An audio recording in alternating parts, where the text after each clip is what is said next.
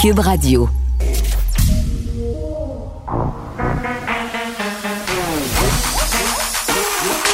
Elle a une opinion sur tous les sujets.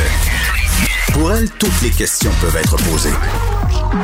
Geneviève Peterson. Cube, Radio. Salut tout le monde, bienvenue à l'émission. Merci de vous joindre à moi pour ces deux heures et demie. On va parler évidemment euh, de COVID-19 parce que c'est le traditionnel. Je pense qu'on peut dire ça maintenant. Le, gouvernement fait des points de presse mardi, jeudi. C'est devenu une espèce euh, de tradition. Mais on n'aura euh, pas que la COVID dont on va jaser aujourd'hui. On va parler des examens euh, du ministère notamment et de pêche illégale. On fait pas souvent des sujets internationaux. La COVID-19 occupe beaucoup d'espace à l'émission. Mais là, je trouvais ça important parce que pendant qu'on a le dos tourné, pendant qu'on pense à la pandémie, ben, il y a des gens qui emmènent l'âge, qui brisent les traités internationaux au niveau des pêches, qui s'adonnent à des pêches illégales qui brise des écosystèmes au large des îles Galapagos, des navires chinois. On en parlera un peu plus tard, mais avant, c'est le 1er décembre? C'est le 1er décembre? Et qu'est-ce qui arrive le 1er décembre? Hein? C'est officiel. On peut commencer à blaster de la musique de Noël puis à décorer sa maison. Là, le premier ministre nous a dit de le faire à l'avance. Moi, j'ai pas succombé à l'appel de Legault parce que j'allais me tanner. Et là, je vis un dilemme de sapin absolument incroyable. Quand je me suis séparée il y a trois ans, euh, j'étais vraiment, j'en avais plein mon casse. J'en avais plein mon casse. Et c'était pas vrai que j'allais rentrer un sapin naturel chez nous qui allait faire des. J'avais même plus la force de m'occuper du sapin. OK? Fait que j'ai acheté un sapin en place plastique vraiment cheap, 50 pièces. J'ai payé 50 pièces, je me suis dit "Hey, ça va être ça, il a l'air vraiment vrai, c'est beau, je mettrai une bougie au sapin." Mais là, Bon an, ça fait trois ans, OK, qu'à chaque Noël, j'installe ce sapin-là, puis il fait la job. Mais cette année, je l'ai sorti de la boîte et il a rendu lent. Il a rendu lent. Il n'y avait plus rien qui marchait. Et là, je me demande si je vais pousser l'audace jusqu'à me racheter un sapin naturel. Est-ce que je suis rendu là dans ma vie? Est-ce que je suis rendu à avoir euh, l'énergie et le courage de m'occuper d'un sapin naturel? Il va falloir que j'attende parce que si je l'installe en fin de semaine, le sapin, il sera pas... Euh, sur le sapin d'ici le 24 décembre. Il va être tout rendu sur le plancher. Donc, vraiment, je vis un dilemme. Euh, j'ai vraiment le goût de racheter un sapin en plastique. Je suis désolée. Puis, je veux juste vous dire un autre truc dont je suis pas fière, c'est que j'ai succombé au AirPod j'ai succombé. Là, ma fille écoute pas être à l'école en ce moment, mais vous savez, là, je chiale beaucoup contre le fait que tout le monde a des AirPods et que ma fille me demande des AirPods depuis genre deux ans, puis que ça coûte 200 pièces, puis que ça n'a pas de bon sens d'acheter ça à un adolescent. Mais j'étais tellement en bout, j'étais tellement en bout que j'ai fait, hey, sais-tu quoi, ça va être ça, ça va être des AirPods. Voilà, j'ai créé un précédent et j'ai l'impression que je vais le regretter amèrement. Le point de presse commence dans quelques instants et on peut-être on va aborder la question de gérer les centres commerciaux de façon plus efficace. On est quand même à 1177 cas supplémentaires aujourd'hui, 28 décès. Les hospitalisations quand même qui continuent à nous préoccuper, une montée, euh, pression grandissante sur notre système de santé. Et là, les, commissions de Noël sont commencées, là, puis pas juste au niveau des achats en ligne, partout. Est-ce qu'on pourrait engager plus d'agents de sécurité? Comment on va faire pour encadrer tout ça? Comment on va faire pour que les gens puissent faire leur magasinage de Noël de façon sécuritaire? Moi, j'arrête pas de dire qu'on peut magasiner en ligne, mais on a peur des délais. On s'en va au point de presse situation de la COVID-19 au Québec. Monsieur le Premier ministre? Oui, bonjour tout le monde. Comme vous le voyez, euh, le nombre de cas reste élevé.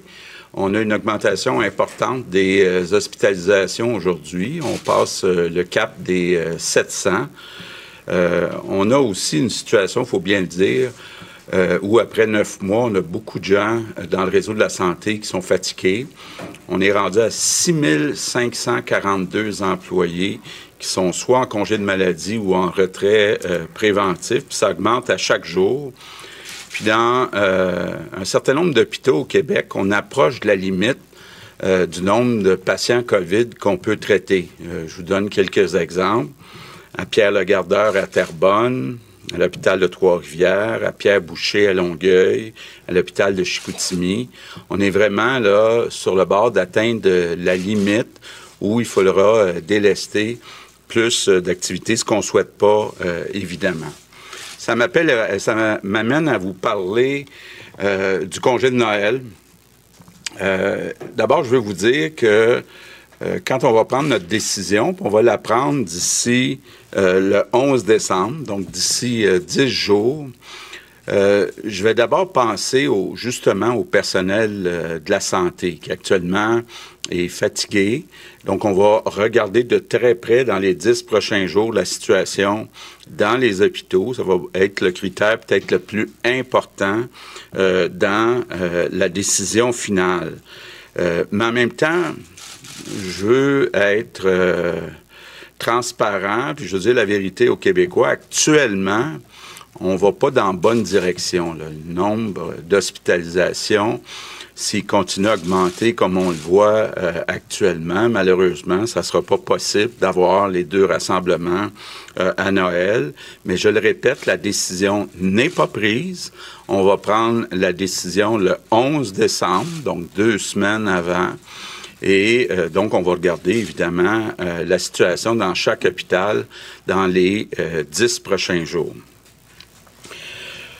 Euh, bon, vous voyez tout le débat. Euh, le gouvernement fédéral euh, doit nous fournir des vaccins prochainement. On espère le plus rapidement possible, puis en plus grand nombre possible. on est prêt dès le début janvier à commencer à vacciner.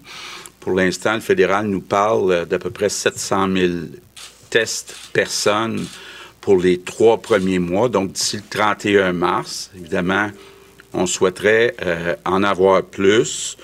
Euh, mais en attendant le vaccin, euh, il faut bien se le dire, c'est comme ça à peu près partout dans le monde. Les prochains mois vont être des mois qui vont être difficiles. on est vraiment dans le haut de la deuxième vague un peu partout dans le monde le euh, virus est très euh, coriace. Quand on regarde la situation à travers le Québec, bon, d'abord, on ne le dira jamais assez, la situation s'est améliorée de 90% dans les CHSLD, mais euh, on continue d'être préoccupé par ce qui se passe dans les RPA, donc dans les résidences privées pour aînés, où, bon, les personnes ont plus d'autonomie, donc il y a beaucoup de gens qui entrent et sortent, pas seulement le personnel, mais les résidents. Donc, euh, je veux lancer un appel spécial autant euh, aux directions, au personnel qu'aux résidents des RPA. Euh, il faut être prudent parce que vous savez comment ça fonctionne dans les RPA. Il y a beaucoup de logements, moins d'espace, il y a des lieux communs. Donc, c'est très propice au développement d'éclosion. Donc, très, très, très important dans les RPA de faire attention. Bon, l'autre chose, évidemment, qui est euh, importante, c'est le magasinage. On est en pleine euh, période de magasinage. Euh, probablement demain, la vice-première ministre va vous présenter des mesures pour s'assurer que toutes les règles nécessaires soient appliquées dans les centres d'achat, dans les euh, magasins à, grande surface, entre autres. Mais je veux quand même lancer un message aux clients, donc aux Québécois. Soyez prudents. Euh, il faut garder le 2 mètres, il faut bien sûr euh, porter le masque, autant dans les magasins que dans les allées des euh, centres d'achat. Puis évidemment, on essaie de faire son magasinage le plus rapidement possible. C'est pas un message pour personne, là, mais euh, on essaie de savoir ce qu'on veut euh, avoir, on va l'acheter, puis on sort. On n'est pas là pour faire des grosses jasettes avec le voisin qu'on n'a pas vu depuis deux mois. Là. C'est important que ça se fasse relativement rapidement. Évidemment, je le répète, pas de visite dans les maisons. Donc, euh, euh, sauf pour les personnes qui sont seules, qui ont le droit d'avoir un visiteur seulement euh, à la fois. Bon, puis une autre chose qui est importante aussi, toutes les personnes qui ont des symptômes, ça veut dire, je les nomme, là, tout, mal de gorge, fièvre, essoufflement, perte de goût, perte d'odorat, grande fatigue, troubles intestinaux, Bien, on prend pas de chance. On va passer un test. Là. Tous ceux qui ont un ou quelques-uns de ces symptômes-là, euh, ça fait pas mal. Je l'ai eu, une petite tige, quelques secondes dans le nez, et euh, on a les résultats euh, rapidement. Puis une fois qu'on est allé passer le test, si on continue d'avoir des symptômes, on reste à la maison. Donc, c'est important, là, même si vous êtes jeune, il peut y avoir des dommages à long terme au cerveau, au cœur, au foie. Donc, euh, euh, c'est dangereux, euh, ce virus-là. Et l'autre chose qui est importante aussi, c'est de collaborer au traçage. Malheureusement, on me dit qu'il y a des personnes qui répondent pas au téléphone ou qui refusent de collaborer ou qui refusent d'aller passer le test. Quand on vous appelle, qu'on vous dit que vous avez été en contact avec une personne qui a été déclarée positive, ben c'est important d'abord d'échanger avec la personne qui vous appelle, puis ça vous demande d'aller passer un test. Euh, je pense que c'est la responsabilité qu'on a euh, comme citoyen. Il faut être responsable. Le virus est grave. Donc, il euh, faut prendre ça au sérieux. Puis quand on vous appelle pour faire du traçage, ben il faut écouter les consignes. Donc, je termine en vous disant, vaccin s'en vient dans les prochains mois. si tout le monde fait sa part, ben moi je suis convaincu qu'on pourra revenir euh, à, une vie qui est normale. Puis je comprends, moi le premier, on a hâte de revoir nos amis, de revoir notre famille, mais euh, il y a des mois difficiles devant nous. Good hey, par rapport au test, euh, je suis tellement dubitative quand j'entends François Legault dire que si on a un des symptômes listés, genre nez qui coule, de la toux, euh, problèmes intestinaux et tout le tralala, là, des symptômes qui sont vraiment aussi attribuables à d'autres microbes, à d'autres virus. On doit aller passer le test. Pour vrai, euh, chez nous, on est une famille recomposée. On a cinq enfants qui fréquentent l'école. Si j'avais été passer un test à chaque fois qu'un des enfants a eu un symptôme, sans exagération, j'aurais passé 25 tests depuis le début de l'année scolaire. Juste en fin de semaine, le nez de mon fils coulait. Euh, un autre enfant s'est mis à tousser. Tu sais, quand on nous demande, euh, quand on nous parle de contrat moral pour Noël, quand on nous dit vous devez écouter votre logique, votre gros bon sens. Et je pense que ça devrait s'appliquer aussi au test COVID. Évidemment, si on a côtoyé des gens euh, susceptibles de l'avoir, si on a plus qu'un symptôme, si on a des symptômes inhabituels, si on en voit aussi chez nos enfants, je pense que c'est plus que pertinent d'aller se faire tester. Il faut se faire tester. Mais aller se faire tester à chaque fois qu'on a un des symptômes, je veux dire, à go, les centres de testage vont être engorgés comme ce sera pas possible. Juste à l'école des enfants, quand tu appelles pour savoir si tu dois les faire tester, ils te le disent. Ben là, si votre enfant a juste le nez qui coule, allez-y pas. Ils te le disent. Donc, à un moment donné, il faudrait peut-être euh, envoyer le même message, c'est-à-dire on sert de notre jugement, puis c'est nous le meilleur juge pour nos enfants. On le sait quand il y a quelque chose de pas normal. On le sait quand il y a quelque chose de pas correct. Si on a un doute, on y va. Mais aller faire tester un enfant à chaque fois que le nez il coule, euh, je ne sais pas. Mais ça reste préoccupant quand même, euh, les hospitalisations. Là, je pense que c'est ça surtout qu'il faut retenir. Il y a une décision qui va être rendue le 11 décembre par rapport aux festivités de Noël. Puis ça sent pas bon. Là. Ça sent pas bon. Pour vrai, moi, je pense que le 11 décembre, on va nous annoncer qu'on va oublier ça. Les deux rassemblements, qu'on va rester chacun dans notre bulle immédiate, comme c'est le cas un peu partout, en Ontario notamment, euh, où les familles pourront se réunir justement dans leur bulle et on aura des facilités pour les personnes seules. On va aux questions. Bonjour, messieurs. Euh, tout d'abord, l'opposition officielle a fait une proposition, une demande officielle à la Commission de la santé et des services sociaux pour que Monsieur M. Arruda puisse comparaître devant les parlementaires et être questionné. Donc, question autant à M. Legault qu'à M. Arruda. M. Arruda, accepteriez-vous d'aller à la commission parlementaire? Et deuxième chose, M. Legault, allez-vous dire OK à vos députés pour qu'ils votent en faveur de ce mandat d'initiative? Ben, écoutez, moi, je suis. Euh, on n'a rien à cacher. Donc, moi, je suis ouvert à ce que le docteur Arruda puisse effectivement aller répondre euh, aux questions des députés. Évidemment, un petit peu occupé actuellement. Donc, il faut voir quel est le meilleur moment pour faire ça. Mais on n'a rien à cacher, là. Donc, on va voir avec l'opposition, effectivement, quand et comment on peut faire ça. Si le docteur Arruda veut bien. Je pense qu'en tant qu'homme euh, qui euh, est là pour la population du Québec, euh, si on me demande de me présenter, je vais bien entendu, comme à chaque fois que je l'ai été demandé, me présenter. Et par ailleurs, M. Legault, vous avez parlé des hôpitaux en difficulté. Là. Euh, est-ce que vous pourriez être plus précis sur les statistiques, le nombre de lits occupés dans ces hôpitaux-là, euh, préciser exactement quels sont les, problèmes qui surviennent? Bien, il y a beaucoup de statistiques qu'on peut euh, regarder. Je vous ai nommé quatre hôpitaux où la capacité qu'on avait prévue pour le nombre de patients COVID approche de la limite qui avait été fixée.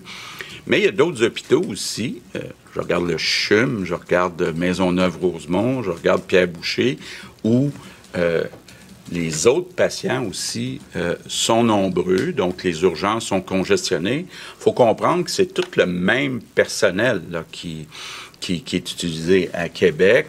Euh, on aimerait ça être capable de prendre une partie du personnel des hôpitaux, les envoyer les CHSLD. Mais maintenant, c'est toutes les mêmes infirmières puis le même euh, personnel. Donc, il faut vraiment regarder l'ensemble du portrait. Il faut regarder ce qui a déjà été délesté ce qu'on serait prêt à délester comme activité additionnelle. Donc, euh, il n'y a pas de réponse malheureusement précise à votre question.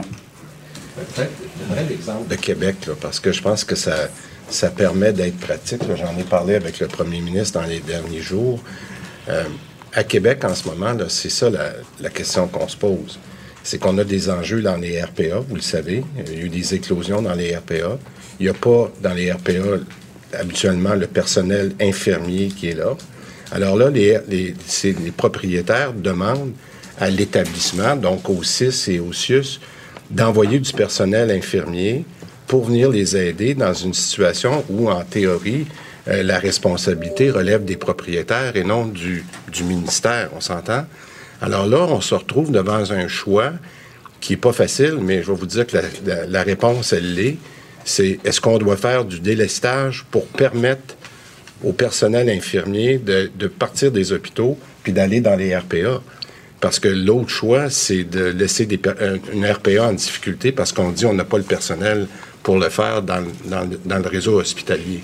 Alors, c'est ça qui est difficile en ce moment-là. Alors, quand on vous dit que le réseau est fragile, c'est qu'il va falloir, si, si la situation continue d'être difficile dans certaines RPA, il va falloir faire plus de délestage parce qu'en ce moment, le réseau est déjà, euh, est déjà à sa limite. Et l'exemple de Québec, c'est, c'est le plus bel exemple. Alors, c'est pour ça qu'on demande aux gens, quand on dit, là, il faut, on ne peut pas choisir entre euh, de traiter les, patients COVID ou de traiter les patients euh, réguliers. Ce qu'il faut, c'est arrêter les contacts dans les RPA pour être sûr qu'on n'a pas à transférer du personnel qu'on n'a pas, là, pour être très, très clair. Là. Évidemment, c'est la situation dans les hôpitaux euh, qu'on surveille. Du délestage, il y en a déjà dans quelques hôpitaux euh, régionaux. Au Saguenay, euh, c'est commencé quand même depuis quelques semaines. Là. On sait que la semaine dernière, le Saguenay était l'une des régions qui, au prorata, avait le plus de cas de COVID-19 au Canada. c'est quand même pas rien. Et malgré tout ça, malgré les sorties de la mairesse José Néron, malgré des sorties de la santé publique du Saguenay, il y a encore des gens qui continuent à se réunir, qui veulent rien savoir, mais elle a averti sa population, la mairesse. Elle a dit, écoutez, là, on va sévère. Là, c'est plus le temps de niaiser. On a trop de cas, il y a trop de contamination communautaire. Je sais que la situation, euh, elle est préoccupante euh, dans les écoles au Saguenay, dans les centres pour personnes âgées, mais elle est préoccupante aussi dans les parties de maison. Et euh, il y a des gens qui ont vraiment essuyé les conséquences de leurs gestes, c'est-à-dire de défier euh, les consignes de la santé publique et de recevoir malgré tout des amis. C'est le cas d'un jeune homme qui vient du Saguenay qui a reçu deux constats d'infraction quand même assez élevés, euh, plus de 1500 dollars. Il les a reçus en moins de quatre jours. On en parle avec Nicole Gibault euh, qui est avec nous. Salut Nicole. Bonjour Geneviève. C'est quand même, tu sais, à un moment donné, quand la mairesse fait des sorties, quand la santé publique fait des sorties, quand le chef de la police dit, écoutez, là, on va sévir, on est rendu là, on a eu une approche euh, jusqu'à présent un peu éducative, c'est-à-dire on a fait de la sensibilisation, on a dit aux gens que ça serait mieux de pas se réunir parce qu'on avait énormément de cas au Saguenay. On suit ça depuis quelques semaines, les cas explosent littéralement là-bas, région qui avait été épargnée quand même lors de la première vague.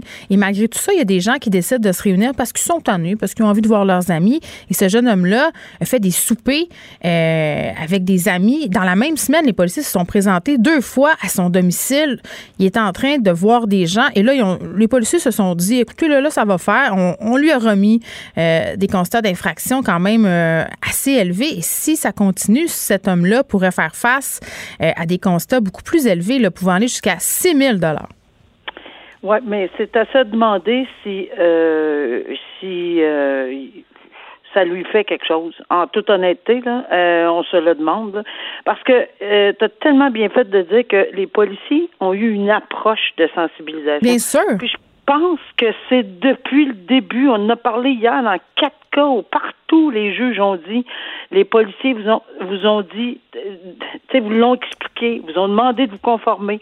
Mais qu'est-ce que ça peut prendre? J'ai aucune espèce d'idée, puis on souhaite pas de malheur à personne, mais malheureusement, il faudrait qu'ils se mettent dans la tête que ce qui, qui peuvent euh, causer comme problème, c'est pas à eux, leur petite personne, euh, que j'ai envie de dire qui se savonnent avec leur propre salive, là, mm. parce que je, je, c'est pas eux, c'est qu'est-ce qui peut arriver. Peut-être que, bien, est-ce qu'on va à ce moment-là mettre les autres, ses parents, ses oncles, ses tantes, les parents, les oncles, les tantes de quelqu'un d'autre, de sa de l'autre famille, des amis, et c'est la région la plus touchée. Je comprends la mairesse. Je, je comprends son impatience, puis son. On est exacerbé par ces gens-là qui ne veulent pas, malheureusement. Ben, regarde. Mais c'est jamais euh, moi. C'est jamais moi. Puis tantôt, euh, j'ai trouvé ça. bien que François Legault dise écoutez, là, même si vous êtes jeune, vous pouvez avoir des conséquences sérieuses euh, du fait d'avoir euh, d'attraper la COVID-19, des conséquences cardiaques, des dommages cérébraux à long terme. Donc, c'est pas du naisage, pas une petite grippe, mais ces gens-là, c'est tout le temps la logique de ça arrive, ça arrivera pas à moi. Tu sais, ça arrive toujours aux autres. Et tu as très bien dit le mot moi. Moi, je... moi. Ça m'arrivera pas à moi. Alors que ça arrive à quelqu'un d'autre, c'est pas grave, ça ne les concerne pas parce que c'est pas eux. Mais si son copain, puis la mère de son ami ou une, Peut-être que là, mais c'est ça, encore une fois, on ne veut pas souhaiter rien à personne, mais malheureusement, c'est ce qui est arrivé. On n'a pas toujours bien, pas tous ces morts-là qui n'ont pas de famille dans le Québec. Là. Alors, ils ont tous des familles, des cousins, des oncles, des tantes. Alors, ces gens-là ont perdu. Imagine-tu comment c'est insultant? Tu sais, si toi, là, tu euh, as été frappé dans ta famille, si, mettons, quelqu'un de près de toi, ta grand-mère, ton père est décédé cet hiver de la COVID-19, que tu as vu ça ou que tu as accompagné un proche euh, dans la mort. Moi, ça a été le cas, Nicole, dans ma famille. Euh, on a perdu quelqu'un d'un cancer pendant la COVID-19, puis ça a été atroce, atroce parce qu'on pouvait pas aller le voir. Il se sentait seul. Il est mort presque tout seul. Tu sais, quand on regarde ça aller, puis qu'on regarde des gens qui ont des comportements comme ça absolument irresponsables et égoïstes, tu dis, tu sais, il y a des gens qui souffrent à côté. Est-ce que ces personnes-là mesurent la souffrance France de ces familles-là? Ben, d'après moi, absolument pas. Le terme est égoïste, mais malheureusement, ça fait depuis, euh, je sais pas combien de semaines et de mois qu'on s'en parle pratiquement tous les deux jours. Il y a des cas, qu'il y a des constats d'infraction, ça semble pas les arrêter. C'est le je me moi, c'est l'égoïsme. Ça valait 5000 euh, pièces son souper? J'espère qu'il va se poser la question. Regarde, moi aussi, je le souhaite énormément. J'ai vraiment aucune pitié pour le, mm. cette personne-là qui a reçu toutes ces, infractions-là. Un autre cas euh, où, dans un procès, on invoque des questions de santé mentale, la déficience intellectuelle euh, d'un jeune autiste qui a tué sa mère à coups de couteau parce qu'elle lui aurait enlevé son iPod. Euh, peut-elle expliquer ce geste-là? Puis je trouve ça tellement délicat quand on présente des cas comme ça parce qu'évidemment, on veut pas dire que les gens qui sont aux prises avec un trouble du spectre de l'autisme, inévitablement sont des personnes violentes. C'est vraiment pas ça, mais dans le cas de ce jeune homme-là, euh, on invoque, si on veut, euh, le fait qu'il soit dans le spectre de l'autisme pour dire, écoutez, ça se pourrait que ce soit ce trouble-là qui l'ait amené à agir comme ça. Oui, mais dans ce dossier-là, on va on va faire un petit survol, si je me permets. C'est un dossier où euh, d'abord c'est devant le tribunal de la jeunesse. Euh, pourquoi? Parce que euh, cette personne-là, qui, de toute évidence, quand on le mentionne dans les médias, porte pas le nom, on peut pas le, nommer, on le mhm. connaît pas, parce qu'on n'a pas le droit. Il est mineur, il était mineur au moment de, du meurtre de sa mère. Euh, et c'est la loi sur les sur le système de justice pénale pour adolescents qui s'applique. Alors, c'est devant le tribunal de la jeunesse, mais ici, c'est la même chose. Là. On est on est prêt avec une personne, il n'y a pas juste avec le spectre de l'autisme, on dit qu'il y a d'autres choses, il y a une déficience des genres intellectuels, autre chose. C'est un amalgame de de de, de faits surtout que des experts ont. Oui, mais c'est intéressant euh, ce que tu soulèves, Nicole, parce que euh, l'accusé aurait un âge mental euh, entre 9 et 10 ans et un jeune de moins de 12 ans ne peut pas être accusé d'avoir commis une infraction parce qu'avant cet âge, on n'est pas assez mature pour comprendre la portée de nos gestes. Alors, c'est ce qui a été plaidé, puis ce qui était bon. Alors, et là, évidemment, on a on a compris qu'il a reconnu là, c'est lui. Là, il n'y a pas de il y a pas de doute là que qui, l'a fait, etc. Mais est-ce qu'il peut être déclaré? Puis ici, là, on est exactement dans un cas où on, on entend, on a entendu à maintes reprises, mm. euh, est-ce qu'il est responsable, criminellement responsable? L'article 16, ça peut s'appliquer au tribunal de la jeunesse, mais évidemment, c'est des experts qui ont témoigné. La couronne euh, dit, je, dur comme fer, que non, à cause de ses experts à lui et à cause de l'attitude qu'il a eue, il est totalement conscient de ce qu'il a fait. Il est totalement conscient qu'il a assassiné, qu'il a fait du mal à sa mère, donc il devrait être trouvé coupable. Non, mais il le sait, mais au moment, au moment de le faire, je veux dire, c'est ça, c'est ça, c'est ça qu'il faut trancher là. Maintenant, le débat qui est intéressant ici, puis que les experts du côté de la défense ont dit non seulement il n'est pas responsable criminellement, mais encore plus parce que on lui donne un âge mental entre 9 et 10 ans, d'où ce que tu viens de dire, à 12 ans, on ne peut pas être accusé de meurtre. Il y a pas de on peut pas on peut pas accuser quelqu'un en bas de 12 ans, 12 ans et moins là, d'une infraction criminelle de meurtre. Alors, on dit ici ça n'a aucun sens. On ne peut pas condamner mettez-le à l'hôpital, là, il va être euh, il est non criminellement responsable, il va être suivi euh, par le tribunal administratif. il ne sera pas un danger pour les autres il et pour lui-même. pas un danger pour les autres. Par contre, c'est fatal. Si la Cour décide de rejeter la, la, la défense de non-responsabilité criminelle et le déclare coupable comme un adolescent, ben, la couronne a déjà, ben, la couronne a déjà annoncé hmm. qu'elle demandait une peine pour adulte, une grosse ben, différence. Oui, oui, Mais c'est bizarre. C'est pas un manque de sensibilité de la part de la couronne, Nicole? Ben, moi, je vais te dire que je suis, on est, honnêtement, là, Geneviève, ni, ni l'une ni l'autre placée, parce qu'on ne sait pas, ce que exactement les experts ont dit, là. Mais c'est sûr qu'après ma barre, quand on voit ça, c'est, c'est oh, on a, on a une, on se garde une gêne, on dit ça se peut pas, un enfant entre 9 et 10 ans. Mais est-ce que, est-ce que la preuve a été nettement contredite par les experts de la couronne? Mm. Parce que je ne pense pas qu'ils sont à ce point, euh, ils n'ont pas du tout d'empathie, là. Mais maintenant, est-ce qu'ils vont aller jusque-là? Ils l'ont annoncé du début. Moi, je me souviens, j'ai suivi au début ce dossier-là. Mm. Ils avaient annoncé qu'il réclamerait une peine pour adulte, donc à perpétuité, mais dans le cas d'un adolescent, euh, pour demander une libération conditionnelle, c'est à partir de 7 ans, c'est minimum, c'est plus entre 10 et 25. Là. mais OK, j'ai une question euh, peut-être un peu euh, de base, Nicole, mais mettons, là, mettons qu'on jase puis que cet adolescent-là est reconnu coupable, donc une peine pour adulte à perpétuité sans libération conditionnelle avant de 25 ans, possibilité. 7 ans. Ouais, 7 ans. Et il s'en va où aux peines? Je veux dire, ça s'en va pas à prison pour adulte pour vrai, là?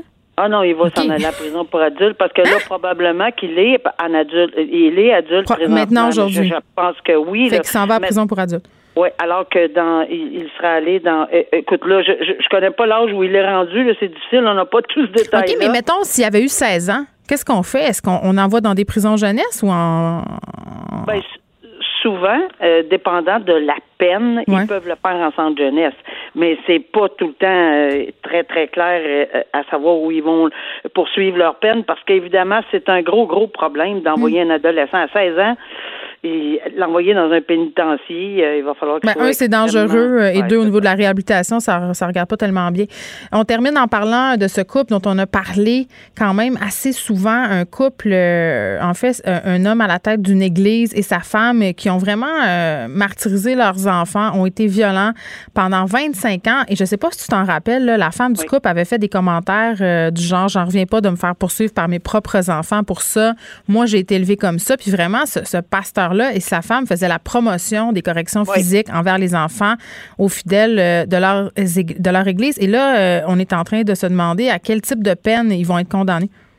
Oui, puis on demande des peines sévères pour des gens qui n'ont pas d'antécédent judiciaire, mais encore une fois, on s'en remet au à la décision dont on parle régulièrement de la Cour suprême qui dit attention là, quand vous faites euh, euh, blesser des enfants, euh, mais ici blesser des enfants sérieusement là, et on parle pas juste blesser physiquement parce que c'est pas des, c'est pas, on parle pas de, de, du jeune adolescent de Granby. non, mais on parle quand même de coups de bâton, de coups de bâton tellement forts que les, bâtons se sont brisés. Et surtout, ce qui est préoccupant, c'est qu'ils sont pas tellement dans le remords. Ils se disent, bon, mais c'était peut-être pas, correct.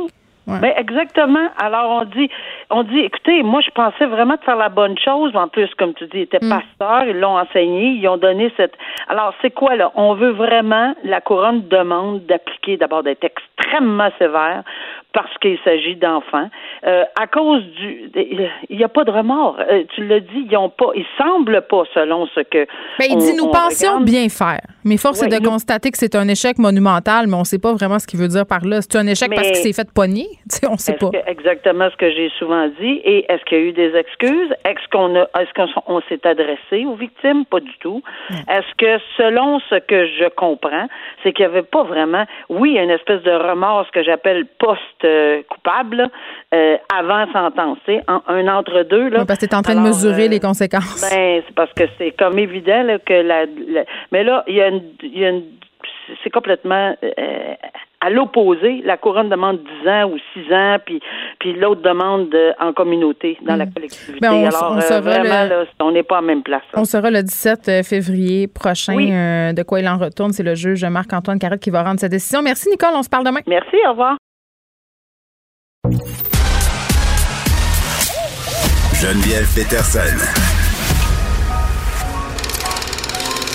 Elle réécrit le scénario de l'actualité tous les jours vous écoutez Geneviève Peterson. Cube Radio. On va faire un retour euh, sur le point de presse avec le docteur Wang Duang, qui est président de l'Association des spécialistes en médecine interne du Québec, parce que le temps des fêtes risque d'affecter durement le système de santé. Docteur Duang, bonjour. Bonjour, Madame Peterson. Bon, écoutez, euh, tantôt, on a appris euh, spécifiquement que le gouvernement Legault allait rendre une décision le 11 décembre par rapport à Noël, euh, parce qu'évidemment, on nous a permis quatre jours de rassemblement, deux rassemblements par famille avec dix personnes maximum, mais on a mis des si.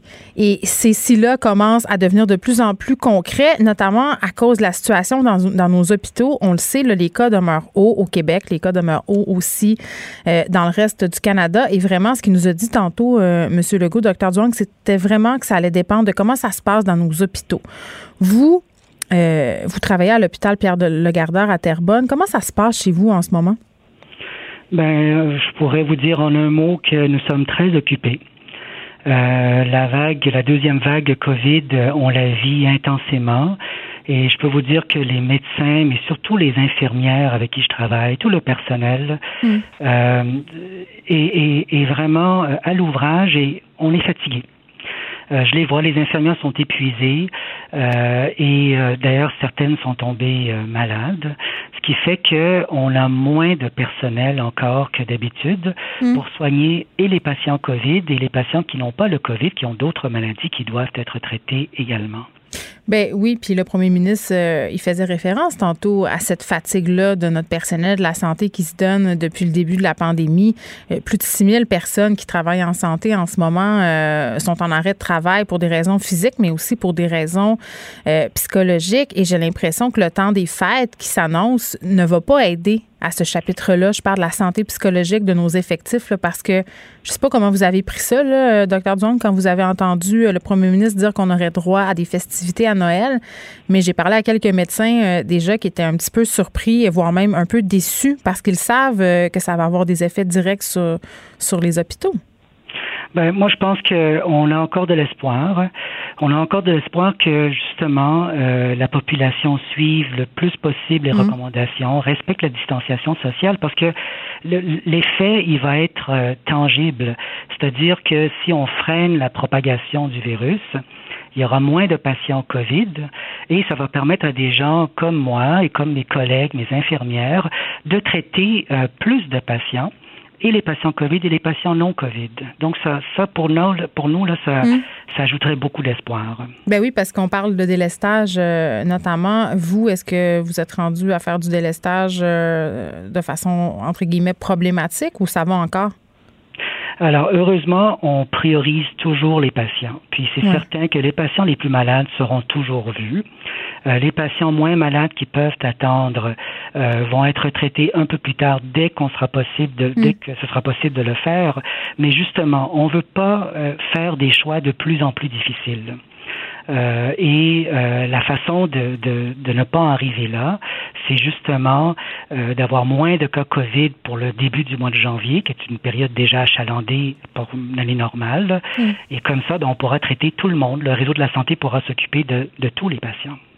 Ben oui, puis en même temps, euh, peu importe le scénario, peu importe ce qu'on va nous annoncer le 11 décembre, on sait il y aura des gens qui vont se réunir bon an mal an euh, pendant les vacances des fêtes. Euh, qu'est-ce qui vous inquiète le plus vous pour cette nouvelle année qui s'en vient?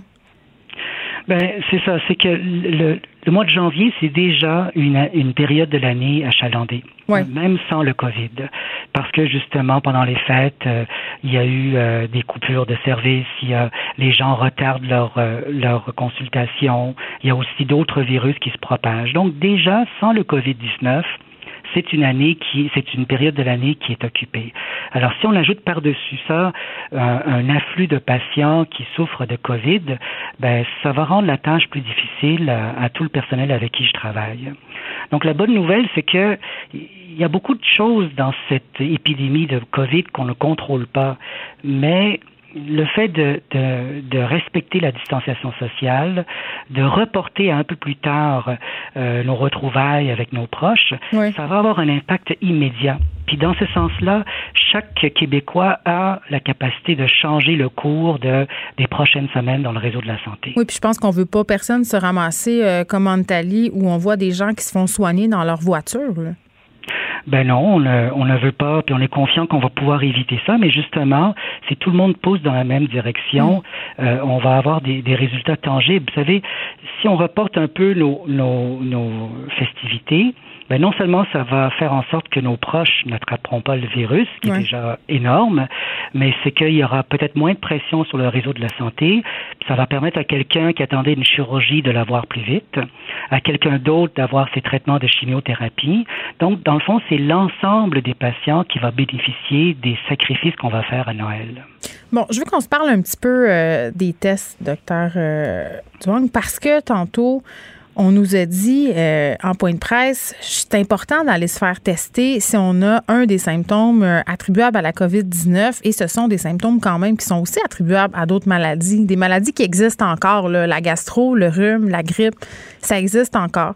Et là, euh, ce qu'il nous disait, M. Legault, c'était, ben, si vous avez un de ces symptômes-là, allez-y, mais écoutez, là, moi, mettons, famille recomposée, cinq enfants, si j'étais allé me faire tester à chaque fois qu'un des enfants avait un symptôme, j'aurais fait 25 tests depuis le début de l'année scolaire. Où est-ce que vous vous situez, vous, par rapport à ça, comme médecin? Ben, c'est certain, on est conscient. Encore une fois, je reviens sur les sacrifices. On en demande beaucoup à nos patients. Puis on, en est conscient que c'est ni facile de, s'isoler, ni facile de se faire tester régulièrement. Mais la conséquence, elle est trop importante pour qu'on l'oublie. Si vous vous isolez à temps, vous ne transmettrez pas le virus. Si vous transmettez pas le virus, encore une fois, c'est ça va diminuer la pression sur le réseau de la santé, puis ça va permettre vraiment à, nos infirmières qui sont épuisées de s'occuper mieux des patients qu'on a. Donc, c'est vraiment euh, une tâche collective que, que, que, le premier ministre nous appelle à faire, puis je suis entièrement d'accord avec ça. Donc, mon l'enfant, le, le, nez de mon enfant coule et je dois aller le faire tester. C'est vraiment difficile parce que c'est vrai que les symptômes du COVID et les symptômes d'un autre virus sont difficiles à, à discerner les uns des autres. Puis en cas de doute, je pense qu'il faut vraiment se faire dépister. Puis si vous n'êtes pas sûr, ben il y a des ressources qui sont là pour ça. Je pense qu'il faut, appeler euh, Info Santé pour demander si on doit se faire tester. Mais dans le doute, je pense qu'on se trompe pas à se faire tester. Oui, ben j'ai peur de voir la façon dont les centres de testage sont engorgés si jamais il faut aller faire tester tous les enfants qui ont le nez qui coule de septembre à mars. bon. Je suis entièrement d'accord avec vous. C'est euh, vrai que la tâche va être lourde. Je pense qu'on peut faire preuve de jugement comme parent quand on a des mm. doutes ou quand on sait que notre enfant n'est euh, euh, pas comme d'habitude. Ceci dit, il y a des personnes qui sont asymptomatiques. Donc, tu sais, à un moment donné, ça devient excessivement complexe. Parlons vaccins. 700 000 vaccins d'ici le 31 mars. On aurait aimé en avoir plus. Néanmoins, c'est quand même une bonne nouvelle. Ça, j'imagine que vous voyez ça avec positivité, l'avenue du vaccin pour justement la situation dans les hôpitaux. Bien, ça, je vous dirais que c'est vraiment la lueur d'espoir qu'on a tous dans le réseau de la santé. Euh, ce qui était vraiment dur, c'est qu'on voyait pas le bout. Puis là, avec cet espoir-là du vaccin, on entrevoit la fin de la pandémie. Je dis bien on entrevoit, mais ça nous donne un petit peu de boost pour terminer, si vous voulez, l'année, pour amorcer l'année qui s'en vient. Et, moi, je pense que oui, il y a moyen, en respectant la distanciation sociale, on en a pour un petit bout. Je sais que c'est très difficile pour l'ensemble de la population. Mes propres parents, là, ils, ils veulent voir ma fille absolument, mais c'est le petit sacrifice qu'on fait de plus qui va nous permettre de tourner le coin, comme on dit. Donc, vous n'allez pas voir vos parents à Noël, c'est ce que je comprends? C'est un choix déchirant, là, mais on a décidé, on a parlé, ma femme et moi, avec mes parents, et puis on préfère, point de vue personnel, évidemment, ne pas célébrer Noël cette année, puis de le repousser un peu plus loin. Ben oui, parce que aussi, euh, la situation, euh, quand même, chez les personnes âgées de plus de 70 ans, euh, connaît une hausse importante, donc ça non plus, c'est pas à négliger. Ce sont nos patients les plus vulnérables. Et, euh, les garder en santé, c'est leur permettre euh, eux aussi de voir leurs petits-enfants, euh, de ne pas être malades. Donc c'est vraiment un cadeau qu'on fait. Puis c'est un peu le message de Noël dans le fond. Hein. C'est un message d'espoir. C'est d'offrir le cadeau, le cadeau de la santé, le cadeau de la vie, qui est le meilleur cadeau qui soit. Oui, puis Noël, c'est une fête euh, de famille, donc pensons donc aux membres de notre famille qui sont plus vulnérables. Dr Wang Duong, merci, président de l'Association des spécialistes en médecine interne du Québec. Geneviève Peterson, la déesse de l'information. Vous écoutez Geneviève Peterson, Cube Radio. La ministre Chrystia Freeland qui présentait la mise à jour économique hier à 16 h et Ottawa, dans la foulée de cette mise à jour, propose enfin, j'allais dire, une taxe aux GAFAM. Euh, parce que là, comment ça se passe en ce moment, là, ces compagnies-là, euh, ce sont les euh, Google, Amazon, Facebook et autres facilités de ce monde. Ben, ces entreprises-là numériques qui sont étrangères, faut le dire, peuvent vendre leurs produits ici, chez nous, peuvent nous proposer leurs services sans percevoir la TPS et ça, euh, c'est refilé euh, aux consommateurs. Et on en parle avec Catalina Brisseno, qui est spécialiste des transformations numériques, qui est professeure invitée aussi à l'École des médias de l'UQAM. Madame Brisseno, bonjour. Oui, bonjour. Salut. Euh, écoutez, je suis contente de vous avoir ici avec nous pour discuter de tout ça. Ça fait longtemps euh, que c'est dans l'air euh, d'imposer, si on veut, cette réglementation-là aux GAFAM. On voulait attendre que l'OCDE se branche là-dessus. Là, on branle dans le manche côté de l'OCDE. On a beaucoup tardé. La pandémie a eu un effet sur l'économie numérique. Ça, c'est en point douté. Alors, c'était vraiment urgent là, que les gouvernements un peu partout dans le monde agissent mm-hmm. concernant les, les entreprises étrangères. Mais au Canada, on a attendu quand même assez longtemps, trop longtemps à mon sens. Pourquoi? Oui, ben, il y a plusieurs raisons. D'abord, euh, on va juste remettre un petit peu d'ordre parce qu'effectivement, il y a deux éléments puis deux annonces qui ont été faites dans l'énoncé économique hier. Donc, d'un côté, effectivement, il y a ce qu'on attendait depuis très, très, très, très longtemps et qu'on se demandait pourquoi le gouvernement fédéral tardait tant, alors que, par exemple, ici au Québec, on le fait, c'était d'imposer la taxe de vente mm-hmm. euh, sur les produits et services, donc euh, aux entreprises étrangères qui font affaire effectivement, donc des affaires électroniques au Canada. Donc, même si elles n'ont pas de place d'affaires, le fait qu'elles vendent à des Canadiens des produits et services euh, à travers euh, Internet, donc, devrait euh, percevoir et remettre au gouvernement la TPS. Donc, ça, c'est une première chose. Et la deuxième annonce, effectivement, concerne une espèce et c'est beaucoup plus flou, je dois vous dire, là, Mme Peterson, concerne une taxe temporaire dont on ne connaît ni la formule ni les détails, mais qui serait imposée de manière temporaire aux entreprises du numérique et on assume que ce serait soit perçu sur les profits comme un impôt ou sur le chiffre d'affaires de vente, comme on fait en France, par exemple.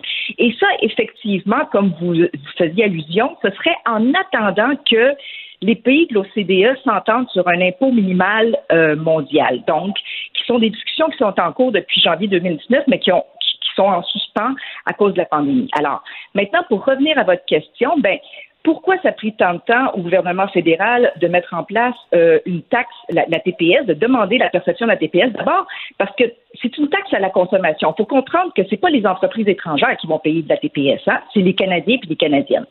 Fait que c'est une taxe à la consommation. Forcément, c'est jamais populaire pour un gouvernement d'annoncer une taxe supplémentaire à la consommation euh, auprès de ses élus. Cela étant dit, euh, il y avait aussi une crainte pendant longtemps, je pense, d'une certaine peur de représailles de la part des États-Unis, avec qui, je vous le rappelle, on mène euh, encore à ce jour des négociations autour des accords de libre-échange et tout ça. Et euh, de la même façon que les États-Unis ont été très rapides à répondre à la fameuse taxe euh, qui a été mise en place en France, donc en 2020, de l'ordre de 3% sur le chiffre d'affaires des GAFAM, ben, euh, les, États-Unis ont tout de suite répliqué derrière avec des représailles douanières, puis des nouveaux tarifs douaniers. Donc, et ça, c'est quelque chose que je pense le Canada, pendant longtemps, a fait preuve d'énormément de prudence, surtout dans le cadre des négociations des accords euh, de libre-échange avec les États-Unis, le Mexique, en disant tant qu'on n'a pas nos ententes et tout, on ne va pas essayer de brasser trop trop la cage. Puis, il ne faut pas oublier non plus que imposer ça implique quand même des processus puis des mécanismes qui n'étaient pas en place. Une fois qu'on a demandé à des entreprises qui n'ont aucune place d'affaires au Canada de percevoir de la TPS, par exemple, bien, encore faut-il qu'on mette des mécanismes pour faire respecter ces euh, ces lois-là par ces entreprises étrangères qui sont même pas sous notre juridiction. Puis en plus, il faut trouver une façon que ces gens-là nous remettent l'argent d'une façon ou d'une autre. Oui, puis attends, hein, quand, attendez, quand, quand on, OK. Puis quand on trouve cette façon-là que ces entreprises-là euh, nous remettent l'argent, encore faut-il s'assurer que c'est le bon montant parce qu'il n'y a aucune façon de savoir. Tu sais, Netflix, par exemple, est super euh, non transparent, par exemple, par rapport à son nombre d'abonnés au Canada. Juste ça, c'est ça complique la donne énormément, là. Mais c'est très, très complexe. Alors, tout ça pour dire que lorsque une entreprise n'a pas sa résidence fiscale, c'est-à-dire un établissement stable d'affaires dans un pays, ça devient extrêmement complexe de faire respecter, de faire appliquer ces lois-là. Et c'est une partie de ce qui explique cette complexité-là. C'est ce qui explique notamment que le Canada ait pu le gouvernement fédéral, en fait, ait pu prendre autant de temps à, euh, à venir à ça. Cela étant dit, il était temps que ça se passe parce que euh, comme vous le disiez, là, euh, c'était présent avant la pandémie. Le numérique est déjà omniprésent dans nos habitudes de vie et de consommation depuis très longtemps. Euh, on est déjà depuis plusieurs années dans un mouvement mondial de différents États à travers le monde, incluant les États-Unis, qui tentent de mieux encadrer les pouvoirs démesurés qu'ont les grandes plateformes de technologie numérique dans mm. nos économies. Puis, c'est vrai qu'en plus, la pandémie est juste venue accélérer le travail en ligne, l'éducation en ligne et la consommation en ligne. Et c'est d'ailleurs là-dessus que se base donc le gouvernement fédéral pour justifier que cette fois-ci, ils agissent, notamment en indiquant que les activités de commerce au détail mm. en ligne ont augmenté de près de 70 au cours des huit derniers mois. Puis en même temps, Mme Brissegno, on a bien beau mettre tout ça en branle, comme vous le dites, qu'est-ce qui nous assure que cet argent-là va bel et bien arriver jusqu'à nous? Dans quelle proportion va-t-elle arriver? Tu sais, c'est... Ben, tout à fait. D'ailleurs, euh, quand on regarde les calculs que fait le gouvernement par rapport aux attentes de recettes fiscales, on mm. réalise, euh, ne serait-ce que sur la portion de TPS, là, que euh, on parle de, de, moins de 3 milliards de dollars, en fait, sur cinq ans, ce qui est quand même marginalement, c'est assez marginal quand on considère, par exemple, qu'en ce moment, on vient d'annoncer du même souffle un déficit de 382 à 399 milliards de dollars hmm. seulement pour cette année et que euh, au cours des prochaines années, la dette va continuer à se creuser. Donc, euh, effectivement, euh, ça fait quand même que on va le prendre cet argent-là, on en a besoin. oui, surtout en ce moment avec le déficit. Mais c'est ça ça demeure que c'est euh, effectivement les mécanismes pour euh, l'obtenir et tout ça. Hmm. Euh, mais bon, le gouvernement a annoncé des processus simplifiés de réduction de comptes puis d'inscription pour ces entreprises étrangères. Là. Oui, puis en même temps, moi, il y a un autre truc qui me préoccupe. Là. Oui, c'est vrai que ces entreprises-là, justement, ne paient pas leur dû dans les pays où ils s'installent, mais l'hégémonie culturelle que ces entreprises-là exercent, à mon sens, est aussi un problème auquel on devra faire face dans un assez court terme, là, euh, le fait d'obliger ces entreprises-là à investir dans les cultures qu'ils investissent.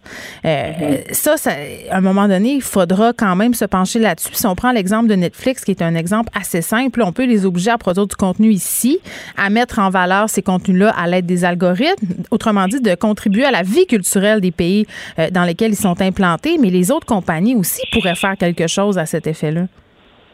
Ah, mais écoutez, je, je serais tentée de vous dire que ça va bien au-delà, en fait, de la vie culturelle. Vous avez tout à fait raison, mais je pense que, en fait, le, le, cœur de la guerre contre les GAFA, là, la raison pour laquelle il est vraiment temps qu'on agisse face au pouvoir démesuré de ces grandes plateformes-là, c'est qu'il faut leur faire admettre qu'elles ont une responsabilité sociale d'entreprise. Une responsabilité sociale d'entreprise, quand on est un bon citoyen corporatif, ben effectivement, un, tu payes tes taxes puis tes impôts comme tous les autres contribuables. Fait que ça, c'est la question de l'équité hmm. fiscale dont on vient de parler. C'est une présence positive pour le pays. Exactement tu contribues justement à rétribuer convenablement les créateurs de contenu. Puis ici, vous parliez des créateurs culturels, mais ça vaut pour la musique, ça vaut pour les vidéos, ça vaut aussi pour ceux qui génèrent les nouvelles. Euh, vous savez que euh, ces entreprises-là engrangent des milliards de dollars de revenus publicitaires qui sont générés sur le dos de contenus que, sont produits par des Canadiens, des Canadiennes, des Québécois, des Québécoises qui ne reçoivent qu'une toute petite proportion et très, très peu, en fait, euh, de cet argent-là. Puis, oui, puis quand tu n'es pas un bon citoyen un corporatif, tu n'es pas en train d'influencer euh, les élections ou de faire comme si ça se passait pas. Tu n'es pas en train d'être un lieu de diffusion pour les fausses nouvelles non plus, là. Tu n'es pas en train d'employer des millions de personnes dans tes entrepôts, tes manufactures en Chine, puis de les exploiter sans redonner en retour. On salue Amazon. Avec tes... On salue Amazon. Tu peux pas polluer avec tes fermes de serveurs, avec tes mines de métaux rares, avec tes tonnes de déchets à cause de ton obsolescence programmée de tes appareils sans donner en retour. Hmm. Tu peux pas étouffer l'innovation puis la concurrence sans donner en retour. Tu peux pas, comme vous disiez, fragiliser le lien social, les institutions démocratiques sans donner en retour. Bref, c'est là qu'on est rendu. Tu sais, je veux dire, euh, la on n'a même pas parlé en plus de la protection de la vie privée puis des données personnelles. Je pense que c'est définitivement l'ensemble de ces enjeux qui sont sur la table actuellement et qui nous font réaliser. Et je me permets de mentionner par ailleurs que ces entreprises-là ne sont pas les seules responsables de la situation dans laquelle on se trouve. C'est des années de laisser aller de la part des gouvernements, puis de la part de beaucoup d'États qui ont laissé, qui ont permis que ces corporations privées agissent de la sorte pour leur seul bénéfice de leurs dirigeants et de leurs actionnaires pendant beaucoup trop longtemps. Puis tu sais, on, parle beaucoup euh, d'Amazon, de Netflix. Euh, bon, Jeff Bezos qui est devenu euh, l'homme le plus riche au monde, le pouvoir d'Amazon qui ne fait qu'augmenter. Mais un truc que les gens peut-être savent moins, c'est le pouvoir qu'Amazon, avec justement leurs serveurs, leurs nuages d'informations, ça, ça là, c'est un truc dont on parle pas et ou peu et un peu mal compris. Ben, c'est sûr que euh, l'une des raisons pour lesquelles euh, ces entreprises-là sont ont autant de succès, en fait, par exemple, dans le secteur justement de, de, la, de, de la guerre de streaming et tout ça, puis se permettent d'investir des milliards de dollars en acquisition puis en création de contenus originaux, alors que c'est pas des lignes d'affaires rentables, c'est parce qu'elles arrivent à se payer par ailleurs avec d'autres activités. Chez Amazon, comme vous le mentionnez, c'est effectivement les services de Amazon Cloud, donc euh, AWS, qui sont le plus la vache à lait de l'entreprise et qui euh, nous rappellent à quel point, en fait, ces entreprises-là, en plus d'être la plateforme de e-commerce la plus importante au monde, OK, chez Amazon, en plus, effectivement, c'est eux qui sont derrière l'infrastructure réseau de la même façon que Apple gère tout l'écosystème qui se trouve à toutes les étapes euh, de la manufacture des appareils qu'on utilise jusqu'au système d'exploitation de Apple qu'on utilise, jusqu'au App Store, jusqu'à, tu sais, il contrôle l'ensemble de l'écosystème euh, qu'on, qu'on, qui, qui, parcours utilisateur, si tu veux. Puis hmm. là, ben, c'est un peu la même chose, effectivement. Ces entreprises-là sont partout. Vous essayerez d'éviter Google pour une journée. Non, c'est beaucoup de pouvoir mis entre les mains d'entreprises privées. Énormément de pouvoir entre des, les mains de corporations privées. Puis c'est plus que tant que on tente de rétablir un équilibre, puis pas juste en matière d'équité fiscale, mais sur l'ensemble des enjeux dont on vient de faire euh, oui, il faut pousser la réflexion euh, plus loin, puis être conscient aussi euh, du système auquel on participe. Catalina Briciano, merci, qui est spécialiste des transformations numériques, prof invité à l'École des médias Lucan. Joignez-vous à la discussion. Appelez ou textez le 187 Cube Radio 1877 827 2346. Hello. Le, commentaire de Danny Saint-Pierre, un chef pas comme les autres. Danny? Oui? Est-ce que tu es comme l'enfant qui pleure à la une du Journal de Montréal à cause de la pandémie? Je suis beaucoup moins lisse que ça.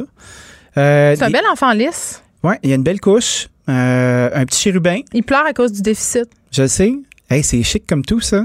Parce que c'est un stock shot ou c'est l'enfant de quelqu'un qui a sacrifié? Non, je pense que c'est un euh, stock shot, mais moi, dès qu'il y a une photo de bébé, euh, je perds mon objectivité. Je suis la madame qui aime les bébés. Je suis la madame qui trouve que le bébé.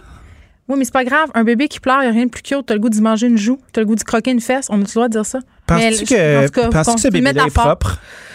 Non, il est pas propre, mais il y a une belle couche. Euh, puis là, Dani, la raison. Pleine, on dirait hein? Oh mon Dieu, je suis tellement contente d'avoir passé cette phase de la vie Et où, moi donc? Je, où je changeais. Tu sais, tu sais, la phase où tu t'en vas de chez vous avec l'équivalent d'une tente roulotte en arrière, là, parce que là, tu le parc, la chaise haute, mm les Moi, rendu au troisième enfant, j'étais tellement rendu relax. À un moment donné, on s'en va à Sandbanks. Oui. Et, euh, Dans les Ontaries. On se rend compte, euh, rendu là-bas, en fait, qu'on a oublié la valise du petit. Bon, qu'est-ce que hey, Au premier enfant, là, ça aurait été la guerre nucléaire. J'aurais jeté le blâme sur mon chum, j'aurais capoté, je me mhm. serais dit que mon enfant allait mourir. T'aurais Là, j'ai juste dit, on va aller au Tigre géant. Ah oui? on va l'habiller on va l'habiller de façon ostentatoire et ridicule pour les trois prochains jours parce que ça sera drôle. Tout à fait. C'est là que tu peux les habiller comme dans le Tiger King un peu. J'adore ça. J'adore ben ça. Puis on a gardé des artefacts de cette époque parce qu'on s'était aussi acheté des jaquettes. Tu sais qu'on a une tradition familiale chez nous. Non, parle Le pyjama, le pyjamolette. À chaque Noël, ma mère m'envoie un pyjama. Euh, il est pas Ta laid. qui nous écoute. Oui, il est pas laid en vérité, le pyjama. Il est juste quétaine de Noël et j'adore ça. J'ai un nombre incalculable de pyjamas de Noël, dont quelques-uns à panneau pour le derrière pour faire des choses. Moi, j'ai jamais essayé ça, euh, le panneau, pour faire cette chose-là. C'est extraordinaire. C'est extraordinaire. Tu peux euh, t'entremêler par le panneau. C'est une bien drôle de levrette, ça. Ça marche, je peux te le certifier. si je te demandais si tu pleurais, Dani, c'était parce que je voulais savoir si tu allais t'inscrire au groupe de soutien virtuel pour les employés de la restauration. Parce que oui, les restaurateurs, tout comme l'enfant du Journal de Montréal, sont tristes. Oui, bien, les, restaurateurs sont tristes, mais c'est vrai qu'on parle pas beaucoup du staff. Tu sais, souvent, les voix qu'on entend euh, de, du milieu sont des voix. Euh, ben, c'est les proprios. Des, c'est ça, c'est des proprios. Mais on n'entend pas souvent le staff parce que souvent, euh, c'est pas des gens qui sont mis de l'avant. c'est peut-être tentant de s'inscrire à l'ETHQ en ce moment. Hein. C'est assez terrible. J'avais eu Lisa Froula en entrevue à l'addition. Et maintenant la directrice? Oui, tout à fait. La directrice de l'ITHQ qui a fait une job, une job d'exception toute qu'une job de bras. Mais Lisa Frula, j'ai envie de te dire qu'elle a fait une job d'exception un peu partout où elle est passée. Elle a une énergie euh, incomparable, cette dame-là. Elle prend ses dossiers en main, puis euh, j'ai reçu euh, Judith Lucie ici qui a écrit sa bio, puis elle me disait, on faisait la promotion pour le livre, Lisa et moi, puis il fallait que je la calme sur le fait de parler du THQ. on faisait la promotion du livre, mais elle, son combat, c'est l'ITHQ. Ben oui, mais c'est un vrai bon combat. Oui, mais c'est ça, parce que là, ça doit aller tellement mal. Ça va très mal. Puis c'est drôle parce qu'on a souvent des conversations. Moi, je suis ambassadeur de l'ITHQ. Fait que je ah, je savais même pas, tu vois? Ben oui. J'en apprends Je ne claironne pas. Je mets pas mon euh, T-shirt de l'ITHQ, mais je m'implique, euh, ainsi que plusieurs autres personnes de mon alma mater. Hein? L'ITHQ, euh, content à essayer de valoriser parce que c'est une des bonnes voies euh, de l'innovation de la gastronomie au Québec. Puis là, c'est difficile de former des gens. Pendant longtemps, on a eu de la difficulté à leur expliquer que tu te ramasseras pas à en dedans de deux ans. Oui, parce qu'il y a eu cette mode, évidemment, de penser qu'on pouvait devenir chef et justement devenir un chef vedette. Là. Ben ouais, mettons, euh, tu t'inscris à l'THQ, tu as des tatous, tu commences euh, les drogueries créatives. Hey, c'est pas ça! tu vas avoir une très belle carrière. Je suis donc bien ça ira super bien. Donc, groupe de soutien virtuel pour les employés en restauration parce que, imagine-toi donc que les, les, les amis de la restauration sont des animaux sociaux. Ils ont euh, une vie sociale euh, qu'ils ne vivent plus quand ils ne sont plus de service. Puis il y a aussi quelque chose qu'on, tu sais, on, déconne un peu avec la, consommation en restauration, mais je veux pas, c'est un métier de nuit. C'est un métier où tu fais quand même la fête. Fait que quand tu te retrouves à la maison tout seul à pas travailler, euh, ça se peut que tes démons refassent surface. C'est la PCU, tu veux dire? Oui, c'est la PCU. Tu te ramasses à la maison, puis là, ben, les, petits démons peuvent revenir te visiter, puis c'est quand même là, quelque tu chose d'alcool et des drogues récréatives, toujours, là? Tout à fait, ben oui. Effectivement. Mettons, il y a beaucoup de gens qui, qui ont adopté la sobriété. Moi, j'en suis un. Ouais. Moi, j'ai pas de difficulté avec ça. T'as jamais le goût. OK, excuse-moi, ça va être ma question de 7 jours. Là. Ouais, vas-y. T'as jamais le goût quand ça va fucking mal de, de boire un petit alcool fort? Non, j'ai pas le goût parce que je sais que ça va aller crissement plus mal. Pour vrai, parce que. Genre à sacre. on est rendu. Fred me disait ce matin qu'on était rendu à 8,50 déjà. OK, je pense qu'il va falloir sacrer plus parce qu'on se rendrait pas à Noël avec 100 pièces. Non, non, à la fin de la saison, c'est au mois de juin. OK, on a du temps. On a du, temps, devant, devant nous. Là. Mon objectif, c'est 100 pièces. Peut-être que les auditeurs vont vouloir euh, nous aider à le bonifier. On fera des appels à tous. Euh, Peut-être qu'on pourrait ouvrir les lignes, les gens pourraient sacrer hey, en La guignolée des médias, on est en dessous de ça, Dani. On ben. est en dessous, fait qu'on fait notre propre guignolée. Tout à fait. Étant nous-mêmes de, de charmants guignols, tu sais, on n'est pas. Euh, moi, j'ai pas une bonne lettre. tu sais que Bob le chef est le chef le plus populaire de la guignolée. Pour vrai? Le, savais-tu ça? on a essayé de l'avoir en entrevue la semaine dernière. Puis les coms de la guignolée n'ont pas voulu nous, nous, le soigner. Hey, je me suis dit, sac à papier, ça arrivera pas, ça. J'ai appelé mon Bob, puis je l'ai eu. J'ai eu mon Bob. Mais t'imagines, nous autres, on n'est même pas là. Je, l'avais interviewé à un moment donné quand il faisait la promotion de médicaments contre la malaria. Puis on, tout ça était dissimulé. C'était pas dissimulé, là. C'est quoi, c'est du tonique? Euh? Je sais pas, mais tout ça était à peine dissimulé euh, par un périple culinaire au Mexique. Puis là, je me disais, tout ça est assez surréaliste quand on y repense euh, aujourd'hui. Tu sais, il faisait oh la promotion de médicaments contre la malaria, puis en même temps, c'était des publics reportages, là, puis c'est bien correct, mais c'est parce que il faisait des, le meilleur tacos des boubouis. Non, c'était extraordinaire. Mais c'est ça, toujours est-il que nos restaurateurs sont un peu dans le trou, qui ont peut-être le goût de boire pour oublier, ce qui n'est pas ton cas à la maison. Non, pas du tout. Et euh, il y en a beaucoup aussi qui décident de se réorienter pour vrai. Énormément. Fait qu'il y a un groupe de soutien qui est l'association. Ah, la malaria, excusez, le Fred, le, mon de recherche de l'émission, il arrête pas de vouloir que je dise les vraies affaires. Le paludisme? C'est-tu le paludisme? Ben oui, c'est le paludisme. non, là, on est tout mêlés. En tout cas, il faisait la promotion d'un médicament qui nous empêche d'avoir des affaires. C'est correct, ça? Il dit c'est correct. Ben, ça me démange de te le dire. Oui, ça va très bien. Donc, l'Association des professionnels de restauration du Québec, l'APRQ, euh, est un groupe de soutien qu'on peut retrouver sur Facebook avec des gens qui sont en place pour euh, susciter une conversation. Est-ce que c'est comme un tel jeune, la restauration? Ben, j'ai l'impression. Euh, moi, je pense que tout peut servir. Tu sais, il y a des groupes de soutien aussi pour, pour le, les gens qui veulent arrêter de picoler, qui s'appelle Remise en place, qui est un peu une version un des avec mise en place ici. Oui, tout à fait. C'est chic. C'est la gang du Zobif qui comme ça en place, justement. ça, fonctionne, somme toute, assez bien. Mais moi, je pense qu'on donne pas assez de voix en ce moment aux gens qui pratiquent le métier. Non, tu as raison. Euh, puis tu vois, euh, demain, moi, j'ai euh, j'ai un monsieur qui était qui était directeur de salle à manger dans plusieurs endroits. Tu veux dire samedi à ton émission L'Addition. Tout à fait. Parce que là, tu es, mêlé parce que tu as pris un registre demain, mais les gens, ils comprendront pas que c'est samedi que ça passe, cette histoire-là. C'est vrai, mais ça sort des fois avant. Fait que moi, je dirais, ah, pour vrai? soyez aux aguets. donc, c'est ça. Je vais avoir je, vous garde la surprise euh, de savoir c'est qui, mais quelqu'un qui a dirigé de grandes salles à manger. Puis on va parler du, euh, du phénomène du travail en salle. Parce que là, non seulement on n'a plus de restaurant, on n'a plus de salle à manger. Le travail en salle, c'est la guerre. Ben, J'adorais ça. C'est la guerre, il y a de l'action, euh, mais il y a aussi toutes sortes d'enjeux qu'on risque de plus recroiser avant un bon bout de temps. Puis ça, ce métier-là, effectivement, c'est souvent des gens qui sont de passage, qui sont comédiens, qui font d'autres choses, qui font ça en attendant, mais, on mais qui sont jamais bons quand même. Cette adrénaline-là. on n'oublie jamais.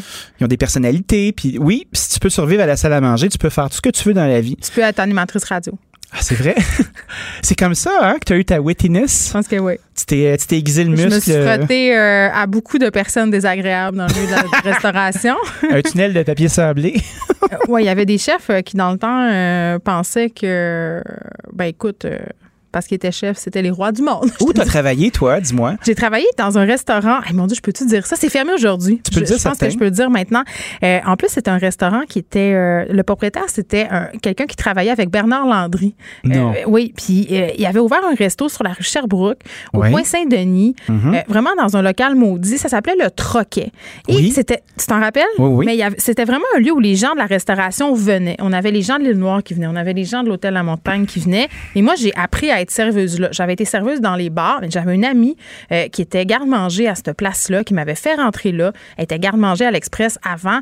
Et là, j'ai appris c'était quoi servir dans une vraie salle, euh, dans un bistrot français, ben, avec un chef qui pensait que de mettre des, épices, des épices cajun sur un, un, aiguillon de poulet, c'était le summum de la, de la marde, de la marde. Là. Fait que. Wow! Ah, ça, c'est un, porteur de médaille. Moi, il a fallu que je gère un chef qui voulait pas servir des bavettes bien cuites à des Américains. Là.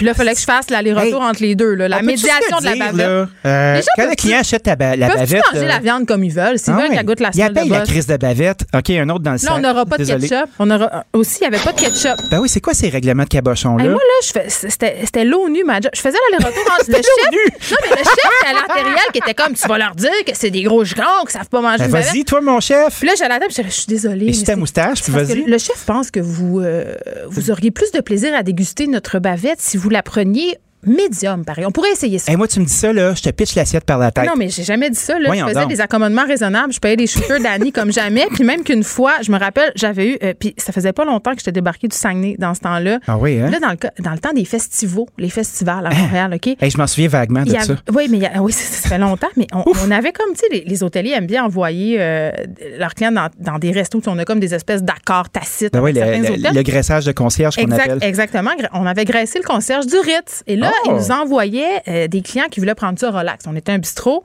Et là, il y avait des anglophones qui débarquaient au restaurant d'Annie. Et moi, je capotais dessus. Tu parlais-tu anglais à Je disais yes, no toaster. Et je disais I don't know. Fait qu'on avait à un moment donné de la saucisse. ouais, on avait de la saucisse d'autruche. Oh! OK? Et moi, là, je savais pas comment on disait ça une autruche en anglais. Puis Google Translate, là, il n'y en avait pas. Ben non, on, calculait encore avec des bouliers à cette époque-là. Je m'y mets, j'étais comme, it's a big bird. A big bird, run fast. puis là, il y avait. Hiding the head in the hole. Il y avait un potage au poireau, puis j'avais dit que c'était un, big green onion. Donc, moi, j'ai appris énormément à me débrouiller en restauration. attachante. Ils m'adoraient, les clients, puis je me mettais toujours amie avec les madames. Les madames m'adoraient. Pas de menace pas de menace. Paye, des shooters à madame, aux madame. C'était extraordinaire. Les madame ont soif dans ce temps-là. Et pour vrai, j'ai beaucoup appris de mon métier actuel en restauration. Pour vrai, c'est pas une blague. Fait qu'imagine là, les gens qui ont euh, ce même fun-là dans la vie. c'est une lueur d'espoir que j'envoie aux gens de la restauration. Ben, Venez voler ma job à Cube. Oui, vous pouvez vous rendre là. Hein? Vous pouvez vous rendre là. Puis euh, c'est pas mal le fun. un chef de mauvaise foi qui veut pas faire cuire la bavette comme le client le veut. Là, maintenant, il n'y a même plus de chefs qui veulent travailler, tu sais. Fait que tu pourrais même pas recréer cet écosystème-là. Ils plus travailler? C'est des enfants rois, des chefs rois. Ils veulent là, c'est plus des enfants, c'est des adultes, là. C'est plus comme des petits chérubins, là, qui sont sur le top du journal en, stock shop. Tu peux-tu être chef toute ta vie puis avoir une famille, puis faire une vie où j'ai de la misère à. Tu renouvelles ta famille une couple de fois, je pense. Il y a plus, ouais, as des divorces à ton actif. Hein? Il y a des divorces à ton actif. Euh, je pense que le métier, c'est un métier de jeune personne. fait que oui, les gens s'ennuient, ils sont de passage. Ben, regarde, tu vois, moi, je cuisine encore pour vrai. mais, t'as pas 55 ans, mais à un moment donné, tu vas être tanné, tu vas vouloir avoir tes Noël. Tu sais, il y a tout ça, là. Ben, je pense qu'il y a une façon de moduler. Si tu es capable de créer un environnement de travail qui est le fun, de créer des défis pour les jeunes gestionnaires qui vont être en place puis les mentorer, ben, tu peux avoir un chef de cuisine qui est pas le chef patron, si tu veux euh, puis qui va être l'espèce de gérant de l'opération en tant que tel. Puis ça, ben, tu crées un défi. Puis je trouve qu'on est souvent en train d'essayer de, on est souvent en train d'essayer de toujours transférer les gens vers l'entrepreneuriat, quand dans le fond, il y a beaucoup de bonnes jobs qui existent euh, où tu n'es pas obligé de te partir ta business puis de prendre des risques puis d'y aller all-in, tu sais. Oui, puis on s'entend là, entre être un chef et être un gestionnaire. Parce que c'est de ça dont il s'agit. Tout à fait. Euh, parfois, il y a un pas qu'il faudrait peut-être mieux ne pas franchir. Hein? Ben, je pense que euh, la gestion, ça s'apprend. Puis souvent, nous, on l'apprend sur le tas, euh, souvent avec l'argent des autres. Puis quand ça devient ton argent, là, tu deviens, tu deviens bon, puis un petit peu plus sensé, puis tu acceptes de donner du ketchup au monde. Tu fais de la panne pizza. Ben, tu fais de la panne pizza. Puis c'est bon de la panne pizza. Écoute, je me remets encore de la panne pizza que j'ai mangée jeudi passé. Mmh. J'y pense encore avec admiration. Oh. Et déliciosité. Tu changes de couleur, j'aime ça. J'adore ça. Je deviens blanche comme la béchamel du croque-monsieur qui m'a servi. Denis Saint-Pierre, merci. Salut. ciao, ciao. Le, le, commentaire de François Lambert, un dragon pas comme les autres. François, salut. Salut. Bon, on fait un retour euh, sur cette mise à jour économique. Euh, on nous a présenté ça hier. Déficit à 386 milliards de dollars. Et Justin qui continue à distribuer des petits cadeaux quand même. Ben, il arrête pas. Hein, il y a une chose quand même qui m'a rassuré, euh, parce qu'on avait parlé hier, je pensais que c'était pour être dedans. L'aide aux compagnies aériennes, c'est pas, c'était pas dedans et c'est une bonne affaire. Ouais. il, y a des, il y a des risques d'affaires. Tu sais, le gouvernement, il doit être là pour les particuliers, aider toutes les entreprises. Il y, en, aide déjà pas mal. Puis honnêtement, euh, j'ai bien aimé ce matin dans le Journal de Montréal l'article d'Emmanuel Latraverse. Elle expliquait les bonnes dépenses versus les dépenses, les dépenses utiles et les dépenses inutiles. En temps de crise, parce que c'est ça qu'on vit en ce mm-hmm. moment, ce qui est intéressant, ce qui est, ce qui est obligatoire, c'est de couvrir nos besoins primaires, donc des masques, du gel, euh, des blues, c'est des affaires. il a dépensé beaucoup. Il a dépensé un petit peu trop, on s'en est rendu compte. Mais il y avait une panique, il faut se remettre en contexte. Il y avait une panique au mois de mars de trouver des, jaquettes et tout. Donc, il y en a qui en ont profité. Euh, maintenant, les prix sont venus plus bas. Moi, je n'en fais pas un scandale. C'est comme ça. Là. Euh, puis il y a des dépenses inutiles. Aller planter des arbres en ce moment, est-ce que c'est utile? Donner 1,3 milliard pour créer des occasions pour les jeunes. Est-ce que c'est utile? Mais en même temps, attends, attends deux, deux, affaires là-dedans. L'environnement, euh, c'est une question euh, quand même qui est centrale, et ça bien avant la pandémie. Là, donc, euh, d'avoir des initiatives environnementales, je n'irai pas jusqu'à dire que c'est inutile. Et pour aider les jeunes, il y a plusieurs articles qui sont sortis récemment, François, où justement on disait que les jeunes étaient le groupe d'âge qui allait subir le plus d'impact par rapport à cette COVID-là. Donc, on propose des stratégies de reprise pour cette tranche de la population-là. c'est pas surprenant, puis c'est pas inutile. Mais, qu'est-ce qu'ils ont besoin? Les jeunes, ils ont besoin de sortir. Ils n'ont pas besoin qu'on leur mette plus d'argent. Ils ont besoin d'une job. Ils ont besoin d'une job. Et la, tranche de 15 à 24 ans est celle la plus touchée, bien entendu, parce que c'est la celle qui était, mm. c'est cette tranche-là qui travaillait dans les boutiques, qui travaillait dans les restaurants beaucoup. Donc, c'est la, tranche la plus touchée. Ouais, je suis pas contre ça, je veux dire. Mais là, on parle de, de on, on, fracasse des records et on roule sur une carte de crédit où on a fait un deal avec l'émetteur de la carte, qui est mm. nous, en disant le taux d'intérêt il est bas en ce moment. Puis c'est ça qui est la bombe à retardement. C'est pas vrai qu'on va rembourser ça sur 5 ans, sur 10 ans. On va le rembourser sur une période de probablement 30 à 50 ans. Euh, notre génération va être hypothéquée, la génération de nos enfants, puis l'autre génération va être hypothéquée de ça.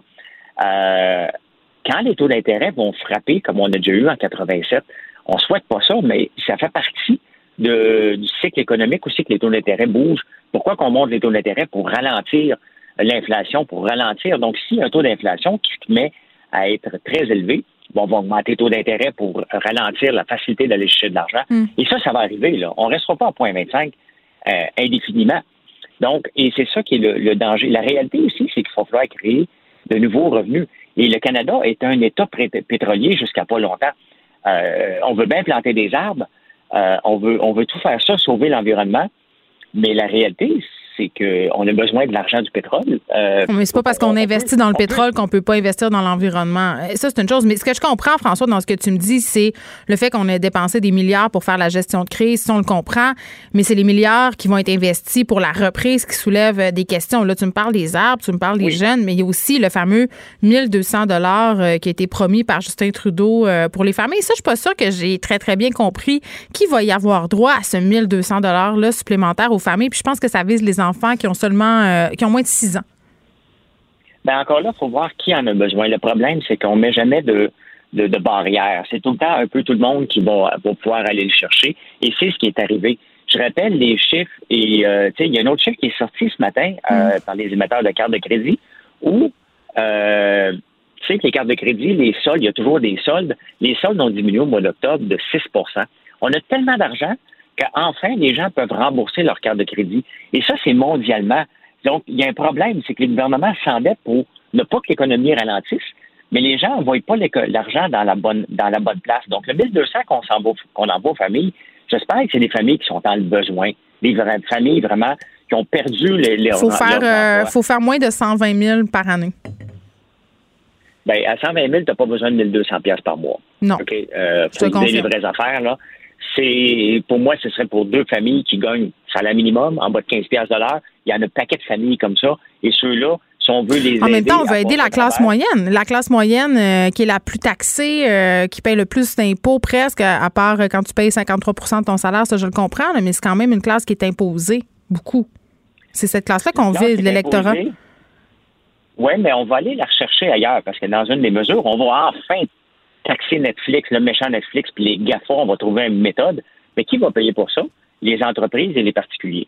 Donc, on, qui, qui, il n'y a, pas, a pas de sortie, il n'y a pas de création de richesse. On fait juste prendre, on donne de l'argent aux consommateurs pour mm. le reprendre. Parce que Netflix va augmenter à, de 18 à 22, ils s'en foutent ben rêve, les autres. Là. On va continuer à le prendre. Netflix, ça reste quand même abordable pour écouter 100 films par mois, 22 pièces pour toute la famille. Là. On faut, faut se dire les vraies affaires aussi. C'est quand même pas la fin du monde. Fait qu'on on est capable d'absorber quelques dollars supplémentaires. Donc, lorsqu'on va taxer Netflix, c'est, hmm. je suis correct, là. Si on taxe, il faut taxer tout le monde. Euh, mais le GAFA aussi, le GAFA, qui va le payer? Qui paye le, GAFA, euh, mettons Facebook, qui paye pour tous les revenus de, de, Facebook? C'est les entreprises.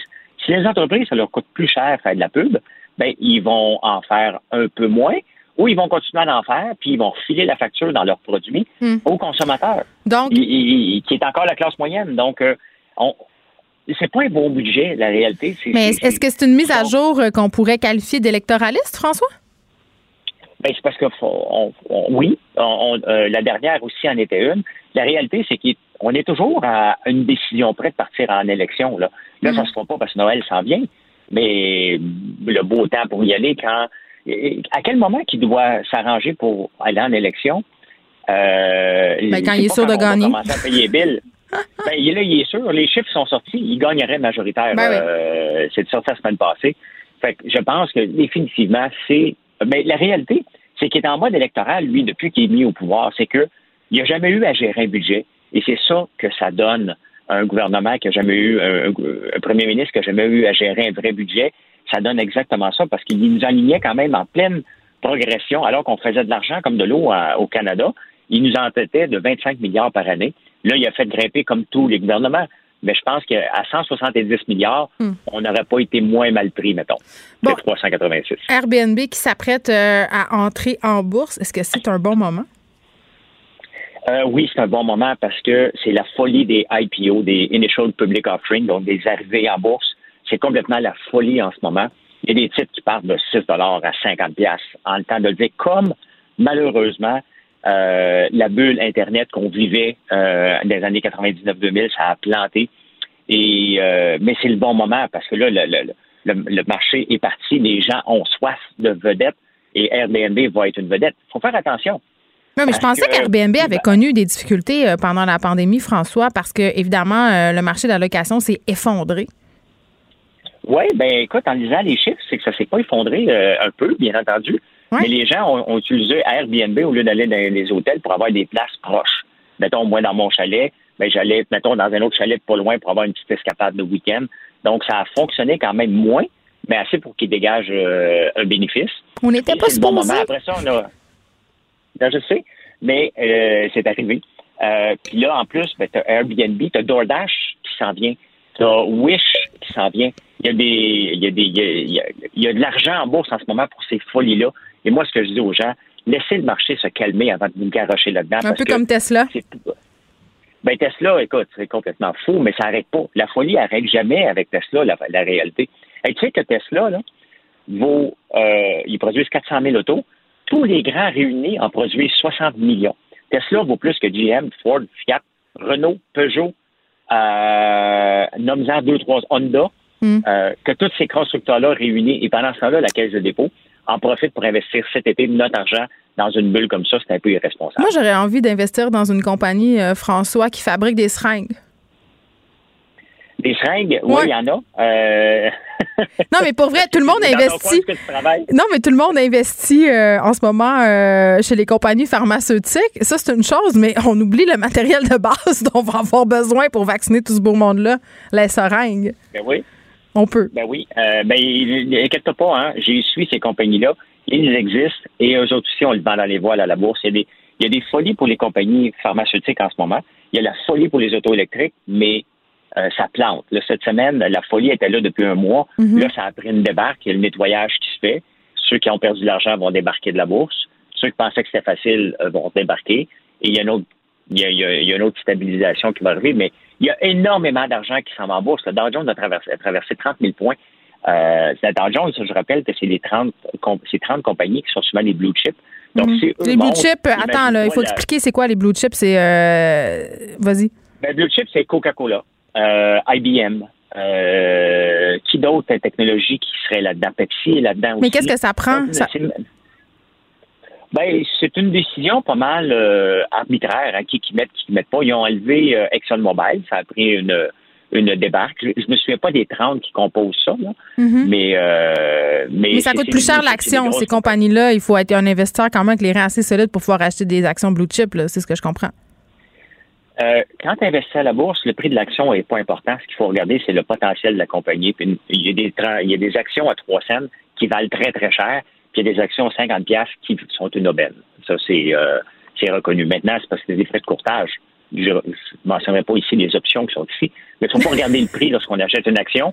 Il euh, faut regarder le potentiel de la compagnie parce que y a des, la raison pourquoi elle vaut 3 cents souvent, c'est parce qu'elle vaut 3 cents. Il ne faut pas penser que, que c'est une aubaine euh, puis il ne faut pas le comparer à autre chose. Non. Il n'y a pas d'aubaine. Il euh, ne faut pas se fier au prix pour trouver une aubaine à la bourse. Puis normalement, quand, euh, quand les investissements sont rendus dans les journaux, c'est peut-être parce qu'il est un peu trop tard aussi. Hein?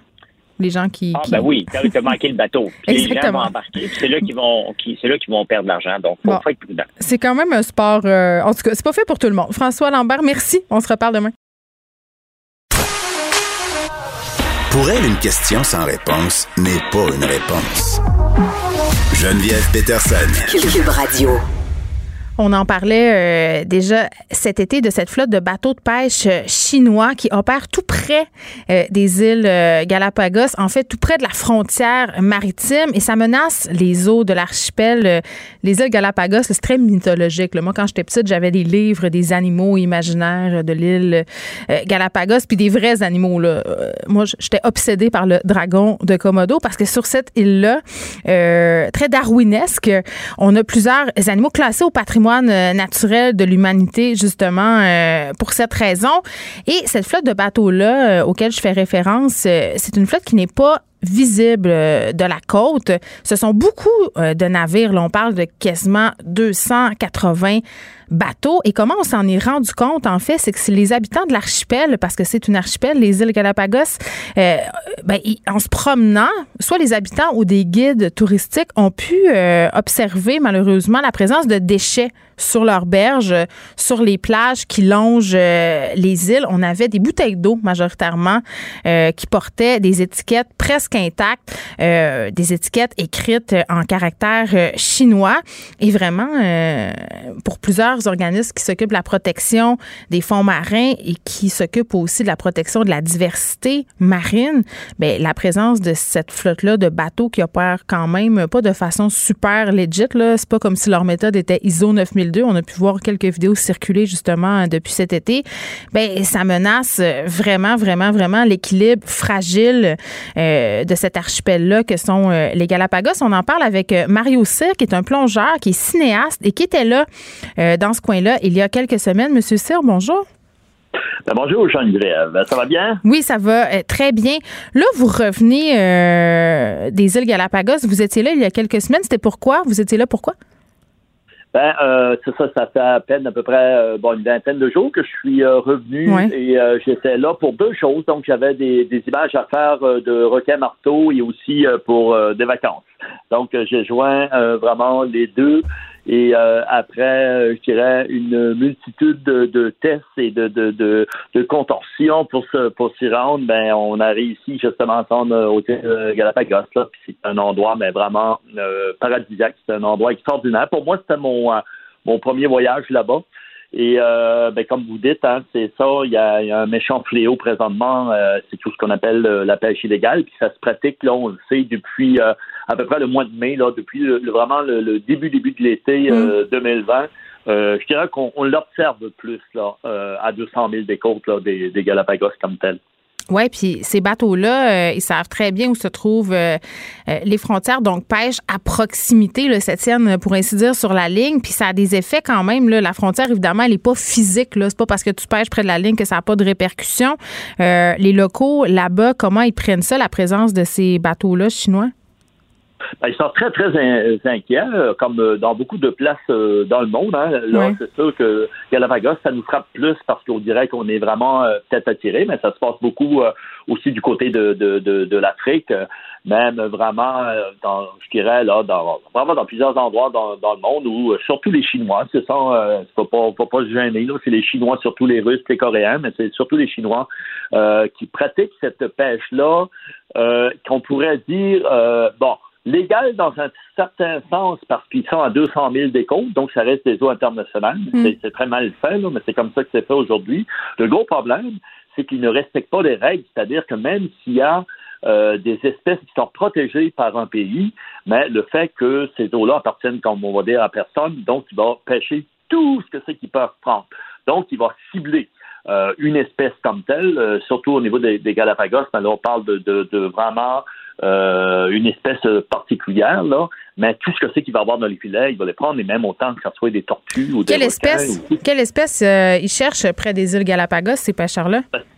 C'est surtout les calmars. Donc, c'est vraiment, euh, les pêcheurs sont surtout là pour le calmar, mais euh, ça reste que, comme on dit, c'est une pêche euh, qui est ciblée sur le calmar, mais on va, euh, on va prendre vraiment, vraiment beaucoup, beaucoup, beaucoup d'espèces dans, dans les filets. Puis là, ben, il va tout ramasser. Hein. Il reste absolument rien du tout là qui va euh, qui va remettre à l'eau. Donc, euh, après ça, ce sont, euh, ben, ce sont des bateaux d'usine. Donc, ils vont congeler tous les produits. Et donc, ça se fait beaucoup. Moi, je suis allé aussi, on n'est pas au Galapagos, là, mais on est du côté du Suriname. Donc, il y a à peine à peu près un an, là, un an et quelques mois, où on est allé travailler justement avec des pêches pour voir un peu la pêche illégale là-bas. Et euh, parce qu'on sait que du côté du Suriname, euh, il y a énormément euh, de pêche illégale aussi. Puis en plus, on va se servir de ce pays-là pour transporter les produits.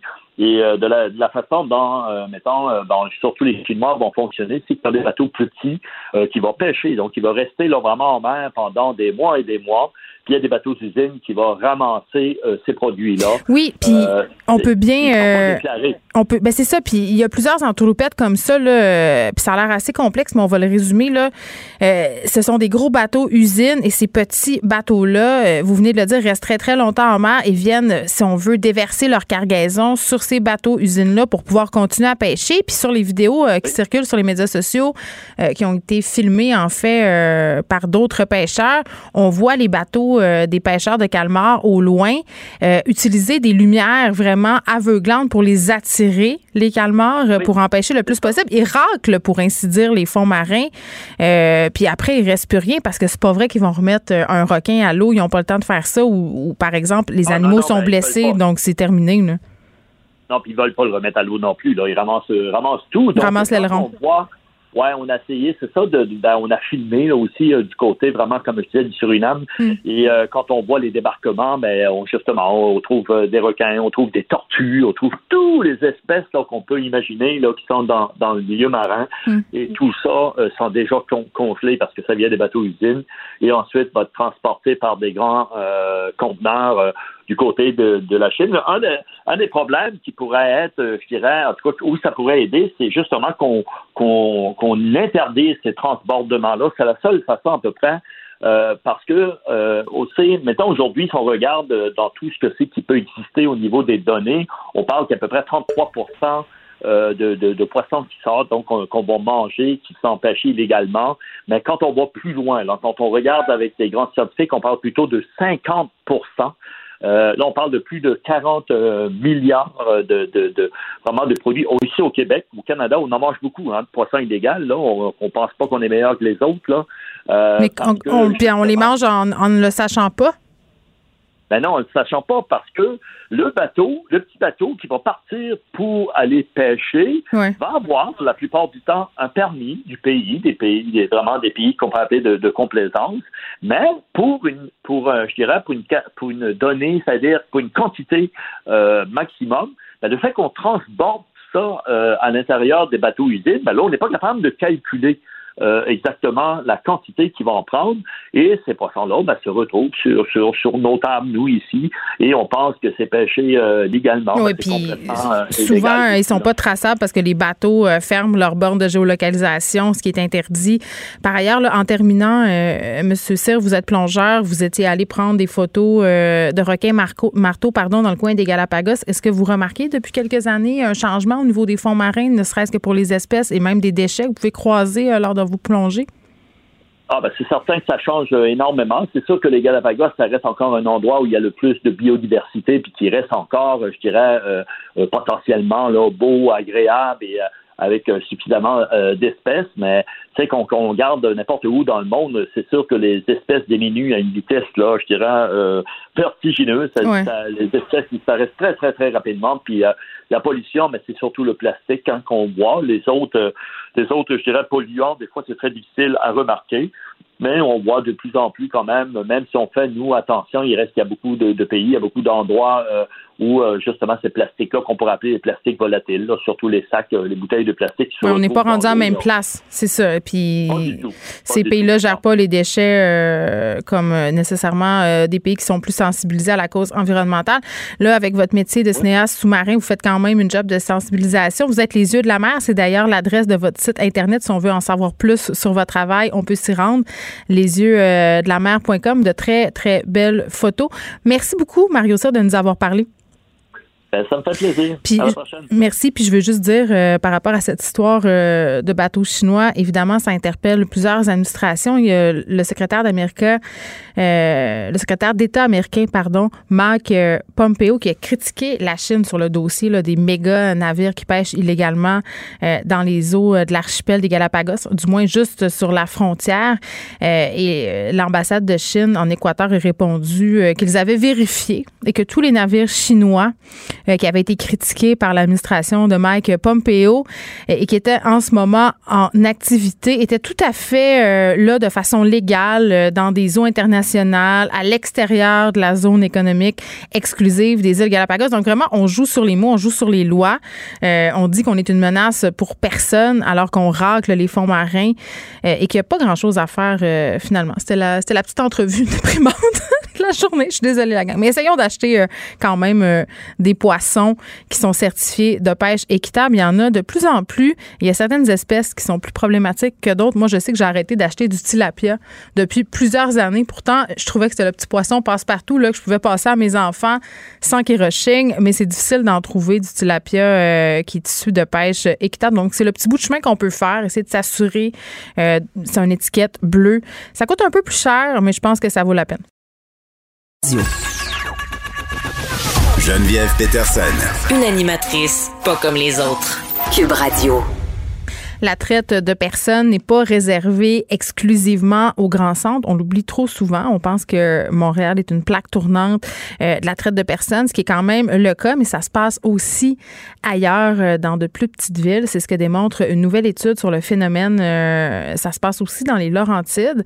On parle avec Nathalie Clatt, qui est cofondatrice et directrice de projet au Phare des Affranchis. Madame Clatt, bonjour. Bonjour. Bon, euh, c'est une étude euh, qui est révélée aujourd'hui sur la traite euh, de personnes dans la couronne nord de Montréal. dans cette étude, on fait état de combien de victimes? Ce qu'on a pu voir avec l'étude, c'est que dans les 185 personnes qui ont participé à l'étude, il y a 53 personnes qui ont identifié un total de 315 victimes de traite et 80 cas de traite suspectés. Puis comment on les, on les a identifiés, ces victimes-là? Mais au fait, ce que je dois vous dire, c'est que euh, la recherche part du point de vue des intervenants susceptibles hmm. euh, d'être en contact avec une victime de traite exploitée dans les Laurentides ou y résidents. Donc, ça a été envoyé à des milieux aussi variés que les corps policiers, la protection de la jeunesse, euh, le milieu communautaire. Donc, c'est très, très, très varié. Et ces gens-là, ben, on leur a demandé s'ils ont été en contact dans les cinq dernières années avec une victime. Donc, c'est ce qu'on sait et on se dit qu'il pourrait, en ce sens-là, y en avoir plus? Mais c'est certain là, que dans, dans cette euh, recherche-là, on sait que les 315 victimes, euh, ce n'est que la pointe de l'iceberg. On doit dire qu'une des limites de la recherche, c'est que vu que c'était du point de vue des intervenants, une victime peut avoir été comptabilisée plus qu'une fois. Mm-hmm. Donc, on pourrait se dire ce chiffre-là, il est peut-être un petit peu plus élevé que les, les victimes. On ne sait pas des victimes unitaires en tant que mm. telles. Par contre, comme dans toute recherche sur un enjeu aussi caché, aussi complexe que la traite de personnes, on sait que, ces données-là ne sont que la pointe de l'iceberg. Oui, puis ça met en lumière euh, justement euh, que ce phénomène euh, existe en dehors des grands centres. Est-ce que le fait d'être en dehors de Montréal amène certaines particularités en ce qui est trait à la traite de personnes? Votre question est excellente. Au fait, c'est sûr que ça se passe pas partout pareil, la traite de personnes. Vous avez dit en début d'entretien qu'on on sait que la, Montréal est une plaque tournante de la traite. On parle souvent d'exploitation des fins sexuelles. On parle mhm. pas beaucoup des autres formes. Ce qu'on vient de dire, c'est que partout au Québec, il y, a, euh, il y a plusieurs formes de traite de personnes. Dans la recherche qui nous concerne aujourd'hui sur les Laurentides, on a, du point de vue des intervenants, été en mesure de voir les différentes formes de traite qu'il y avait dans la région. Est-ce que ça se passe de façon différente? Oui, certainement, mais la recherche euh, dont on parle aujourd'hui, on ne nous a pas permis d'aller vraiment les valider sur ces différences-là. Donc, ce que je peux vous dire vient plutôt de mon expérience euh, dans le, avec le phare des affranchis. Oui, sur le terrain. La recherche en tant que telle. Oui. Bien, Effectivement. Puis qu'est-ce que vous pouvez me dire euh, sur les différences entre ce qui se passe à Montréal versus ce qui se passe par chez vous dans les Laurentides, Madame Clatt? C'est sûr que la région des Laurentides, elle est immense. Hein. On parle, on part du sud, là, Boisbriand, mm. Rosemère, euh, on va jusqu'à Mont-Laurier, c'est immense. C'est sûr qu'il y a beaucoup de raccoins dans cette, de cette merveilleuse région, mais qui est très grande. Les déplacements, tout ça. Il y a euh, dans les lieux qui se déroulent où se déroule l'exploitation, ben ce qu'on sait, euh, c'est que ça va se passer beaucoup dans les domiciles privés, ça va se passer dans les lieux de location courte durée, dans le milieu hôtelier également. Il y a beaucoup moins de l'industrie du sexe est beaucoup moins présente dans les rues là qu'elle il y a plusieurs années. Donc, vu qu'il y a une partie, une partie, dis-je, de l'industrie du sexe qui est de l'exploitation à des fins sexuelles, ben c'est sûr que ça se passe de cette façon. Maintenant, il y a toute la réalité COVID aussi, mais comme je vous dis, ce qu'on sait, c'est que ça se passe ici. Ce qu'on sait, c'est que ça se passe.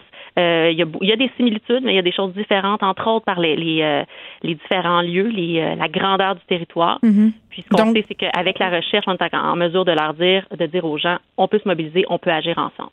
Oui, puis parlant de grandeur du territoire, puis de lieux peut-être plus discrets, cachés, est-ce que en ce sens-là, justement, la traite de personnes passe davantage inaperçue? Mais il y, a ça qu'on peut mentionner. Oui, c'est possible. Il y a aussi le fait que les gens sont moins jusqu'à tout récemment. On ne parlait pas de traite de personnes dans les Laurentides. Nous, le Phare des Affranchis, on est arrivé ici en 2016 et c'était euh, les gens quand on soulevait la question dans des concertations avec des partenaires, bien souvent ils se disaient ah oui, est-ce que ça existe, est-ce que vous exagérez, ou d'autres nous disaient ben tant mieux que vous en parlez parce que euh, c'était pas quelque chose qui était mentionné avant. Fait le fait de commencer à en parler maintenant, et là, la recherche qu'on a faite en collaboration avec le Cégep de Saint-Jérôme, qui, euh, qui nous a permis là, vraiment d'explorer euh, le mm. profil de la, réalité dans la région, ben c'est certain que ça nous permet de voir, mais comment est-ce que ça se passe ici? Puis oui, il y, a des, il y a des lieux un petit peu plus cachés. Oui, il y a différentes formes, mais les gens, est-ce qu'ils sont outillés? La réalité, ce que la recherche nous montre, c'est que non, ils sont pas outillés c'est vers là qu'on s'en va, les mobiliser pour soutiller davantage. Oui, parce qu'un des problèmes que soulève euh, votre étude, c'est notamment le fait qu'on comprend mal la problématique de la traite de personnes et que les organismes parfois euh, vers lesquels les victimes se tournent ne savent pas où les référer. Oui, plusieurs victimes, plusieurs pardon, plusieurs euh, personnes intervenantes, mhm. participantes à la recherche, ont se sont dites dépourvues lorsque mises en contact avec une victime de traite. Et ça, ça en dit long ils savent pas nécessairement où référer. Vous l'avez mentionné, on a un haut pourcentage de personnes qui, qui ne préféraient soit ne pas répondre à la question qu'on leur demandait où vous référer ou ne savaient pas où référer. OK. Euh, là, euh, il y aura un deuxième volet à cette étude. Vous vous attarderez notamment sur les causes du phénomène, sur ses conséquences aussi euh, chez les victimes. Mais comme directrice du projet au phare des affranchis, j'imagine que vous avez déjà une certaine idée. C'est qui les victimes? Est-ce qu'il y a un profil? Puis vous m'avez dit tantôt, Madame Clatt, ce n'est pas que l'exploitation sexuelle, donc j'imagine qu'il y a plusieurs profils, tout dépendant de la forme de traite dont on est victime. Exactement c'est sûr que c'est difficile de dresser un profil type. Ce qu'on sait, c'est que euh, dans la région comme ailleurs, ce sont principalement des femmes, des filles mineures qui sont victimes. Par contre, ça, euh, il va sans dire qu'il y a beaucoup de tabous aussi qui entourent les personnes, euh, les personnes trans, les, les, les, hommes également là qui sont victimes de traite de personnes, ce qui fait qu'on peut aussi, il faut prendre ça en considération quand on regarde les chiffres. Mais c'est sûr qu'il y a différentes formes de traite de personnes. Puis en termes de profil, ben, ce qu'on sait, c'est qu'il y a beaucoup de jeunes aussi qui sont victimes quand on parle au niveau de l'exploitation sexuelle, mais pas que des jeunes. Et au niveau des autres formes de traite, ben c'est ça, c'est ça, ça va nous permettre un peu plus avec la deuxième phase. Mais ce qu'on sait, ce sont des généralités parce que, au fait, il y a pas, il y a personne qui est vraiment à l'abri. Puis là, ça, je vous dis pas ça pour faire peur. À, non, il n'y a pas de profil type. Je pense que c'est important qu'on le souligne là, parce que souvent on est dans le gros cliché. Ah, beaucoup, oui il y a beaucoup de mythes, beaucoup de mythes entourant la traite de personnes, puis c'est un enjeu très complexe. Mais il n'y a pas de profil type parce que les personnes qui exploitent, les trafiquants, ben, ils savent comment s'insérer dans les vulnérabilités de la personne, puis ça, ben, à un stade ou à un autre de notre vie, on en a des vulnérabilités. Donc, ils vont devenir ce que la personne a besoin qu'ils deviennent. Si elle a besoin d'une famille, ils vont devenir sa famille. Si elle a besoin d'un amoureux, une amoureuse, vont devenir cette personne-là. On a déjà vu des gens amener euh, la victime à l'église pour, pour l'amener à à combler ce besoin-là et devenir tout pour elle dans ce sens-là. Fait qu'ils sont capables de s'insérer et ah de voir comment fonctionne. Ils sont très habiles, ils font du recrutement à la carte. Nathalie Clatte, merci, qui est cofondatrice euh, et directrice de projet au phare euh, des affranchis. On parlait de cette étude euh, qui démontre que le phénomène de la traite de personnes n'est pas réservé seulement aux grands centres. Geneviève Peterson. Une animatrice pas comme les autres. Cube Radio. Bon, on se parle des fameux examens euh, du ministère. Vous le savez ce que j'en pense de ces examens-là en temps de pandémie. Euh, je me demande vraiment pourquoi, euh, au niveau du ministre Roberge, on n'a pas encore annulé toutes ces affaires-là. Je pensais que par rapport à l'épreuve uniforme de français, ça allait être une espèce de, de premier pas vers une série d'annulations. on parle de tout ça avec Marc-André Girard, qui est directeur d'école, doctorant en éducation. Monsieur Girard, bonjour. Bonjour, Mme Peterson. Bon, avant qu'on se plonge euh, dans est-ce que ça serait une bonne chose d'annuler les examens du ministère en ce moment, euh, j'aimerais qu'on précise, parce que c'est pas euh, tous nos auditeurs qui ont des enfants à l'école ou encore ça fait longtemps, comment, comment ça fonctionne les épreuves ministérielles obligatoires? Bien, dans un premier temps, les épreuves ministérielles, comme vous dites, il y en a des obligatoires, il y en a d'autres qui sont uniques. Les épreuves obligatoires, ce sont celles pour les élèves du primaire, donc en quatrième et en sixième année, et pour celles de deuxième secondaire en français. Euh, les épreuves uniques, ce sont celles qui sont obligatoires pour la, la, sanction des études, donc euh, les, euh, les épreuves qu'on appelle uniques qui permettent justement l'obtention du diplôme d'études secondaires en quatrième secondaire en histoire, en sciences et en mathématiques et en cinquième secondaire en anglais et en français, en écriture en, en français et puis en anglais. Donc, c'est des examens qui valent 50% de la note. Celle de français de cinquième secondaire est corrigée localement, c'est-à-dire elle est corrigée mm. à Québec. Les autres sont corrigés localement avec des grilles qui sont fournies par le ministère de l'Éducation. Puis ça sert à quoi? Ça sert à quoi? Mm-hmm. Les examens du ministère. je vous dirais vite comme ça, ça sert à trois choses. Mmh. Essentiellement, à s'assurer d'une certaine uniformité de la formation. Avec toutes les écoles qui existent euh, au Québec, euh, ça prend c'est un outil de régulation de l'enseignement dans un premier temps.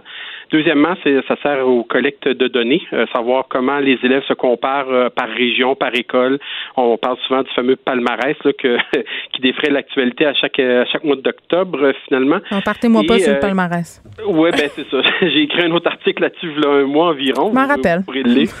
Euh, j'ai des réserves également, bien sûr. Euh, donc, ça sert à colliger des données aussi qui sont des fois aussi comparées euh, avec les autres pays. Quand on veut savoir comment le Québec se classe, par exemple, en mathématiques comparativement à la France ou à la Finlande, des choses comme ça, finalement, ça sert, comme je vous disais il y a quelques instants, pour la sanction des études. Donc, ça, détermine aussi, on, dit souvent, vous l'avez certainement entendu parler, ça détermine de la valeur du diplôme. On s'assure que le diplôme a la, la même euh, valeur pour tous les élèves au Québec. Bon, ça, en temps normal, euh, ça s'explique, c'est légitime, euh, ça sert à quelque chose, mais là, là on est en pandémie mondiale. Euh, ça sert à quoi de maintenir ces examens-là? On a de la misère avec les élèves à les faire rattraper le retard. Puis, tu sais, pour vrai, M. Girard, là, moi, je m'en rappelle de mes examens du ministère. J'ai 38 ans, là. Je me rappelle de mes examens du ministère au secondaire. Je me rappelle de l'épreuve uniforme de français au cégep euh, parce qu'on nous préparait tellement fort à ces examens-là. On rendait ça tellement important, euh, tellement fondamental. Je me rappelle d'avoir stressé, d'avoir pas dormi. Euh, et pourtant, depuis ce temps-là, j'ai pas mal tout oublié. Je vais vous dire ça, là. ce que j'ai appris. Ben c'est un petit peu ça qu'on que, que, que, je dénonce dans l'article parce que bon vous, vous demandiez en temps de pandémie, à quoi ça sert de faire ces examens-là? Ben, c'est un peu ce que je me, c'est ça, je me questionne. Tantôt, je vous parlais de l'uniformité de la formation. Mm. On sait déjà qu'il n'y aura pas d'uniformité. Il y a des très gros décalages entre les élèves d'une même classe, entre les régions aussi, dans des, dans des, euh, dans des foyers socio-économiques, euh, je vous dirais défavorisés, d'autres plus favorisés. Ouais, privés aussi. Sont venus à l'école, d'autres sont pas revenus, bon, etc. Euh, fait on sait déjà que il y a, la formation n'est pas uniforme. On le sait. Donc, ça sert à quoi de le savoir encore plus? Je ne sais pas. Euh, deuxièmement, on parle de colliger des données. Euh, est-ce que vraiment on a besoin de colliger des données à l'heure actuelle? Est-ce que c'est la priorité au Québec en éducation de colliger des données qui, on sait, ne seront pas de toute façon représentatives? On ne pourra pas comparer les, les, les, résultats aux examens du ministère de l'année passée. Ceux de l'année passée ont été annulés. Ceux de l'année d'avant, c'était en termes pré-COVID, donc ça ne se compare pas non plus. Donc, on se demande à quoi ça sert des colliger. Et la valeur du diplôme d'études secondaires, c'est surtout le, le, gros argument qu'on va recevoir, dire, bon, mais les élèves vont avoir des épreuves actuelles à rabais.